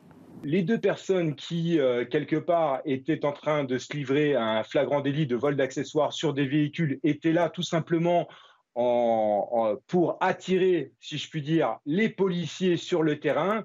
Une soixantaine d'individus prennent alors à partie les policiers, victimes de jets de projectiles en tout genre comme des pierres et des pavés, une tentative d'assassinat est dénoncée par les syndicats de police. Euh, tente de les blesser, voire plus, hein, de les tuer, parce qu'il faut appeler un chat un chat, il faut avoir l'honnêteté de le dire. Quand on jette des projectiles et les pavés, je les ai vus, et croyez-moi, qu'ils sont conséquents avec la hauteur, etc., ça aurait pu être bien plus grave. Pour le moment, aucune arrestation n'a été effectuée. Une enquête est ouverte pour trouver les coupables. François Bersani, on attend un, un mort pour réagir alors sur cette, euh, sur cette circonscription de Dolnay-sous-Bois, c'est particulièrement difficile. J'étais déjà avec vous, Patrice, au mois d'août, où mmh. on avait eu des incidents très graves sur euh, Sevran, qui dépend euh, d'ailleurs de cette circonscription de police d'Aulnay-sous-Bois. Aujourd'hui, on est sur un quartier du 93 qui est symptomatique de la guerre que se livrent des délinquants envers la police. On est véritablement sur des guet-apens, des, des, systèmes organisés pour attirer les policiers et ensuite les blesser le plus grièvement possible. Là, notre collègue auquel on pense euh, a eu donc une plaie euh, hum. euh, assez large et longue sur le crâne, donc avec ses sept points de suture. On vous l'a pas mise en photo. Hein, voilà, on est près de l'heure du dîner, mais aujourd'hui, on a une situation aujourd'hui de guérilla carrément, quasiment urbaine sur ce quartier où on paye, ben, on paye les années, les années passées en matière de, d'une déjà d'architecture, d'architecture urbaine qui rend la, la progression des policiers difficile, et puis sur un sentiment, enfin sur un délaissement aussi des effectifs qui travaillent, puisqu'il faut savoir que vous avez, vous avez des effectifs qui ne sont pas suffisants sur Aulnay-sous-Bois, vous n'avez pas de brigade anticriminalité qui va sur Sevran, on, demande à ce qu'il y ait un commissariat de, de plein exercice à Sevran, ce qui n'est pas le cas. Donc il y a de gros problèmes sur ce territoire à traiter. On en parlera. Avec un maire très actif, Bruno Béchiza, il faut le rappeler, sur ce terrain-là, terrain de la sécurité, terrain de la coproduction à la police nationale, terrain de la prévention. Il fait un véritable travail depuis plusieurs mandats à Aulnay-sous-Bois. Il faut le dire. Ancien syndicaliste de la police. Dans sa dispute sur CNews, merci à tous les quatre. Excellente soirée en notre compagnie.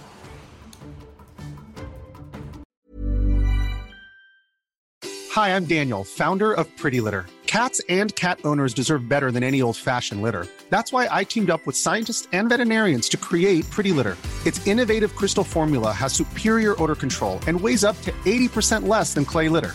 Pretty Litter even monitors health by changing colors to help detect early signs of potential illness. It's the world's smartest kitty litter. Go to prettylitter.com and use code ACAST for 20% off your first order and a free cat toy. Terms and conditions apply. See site for details.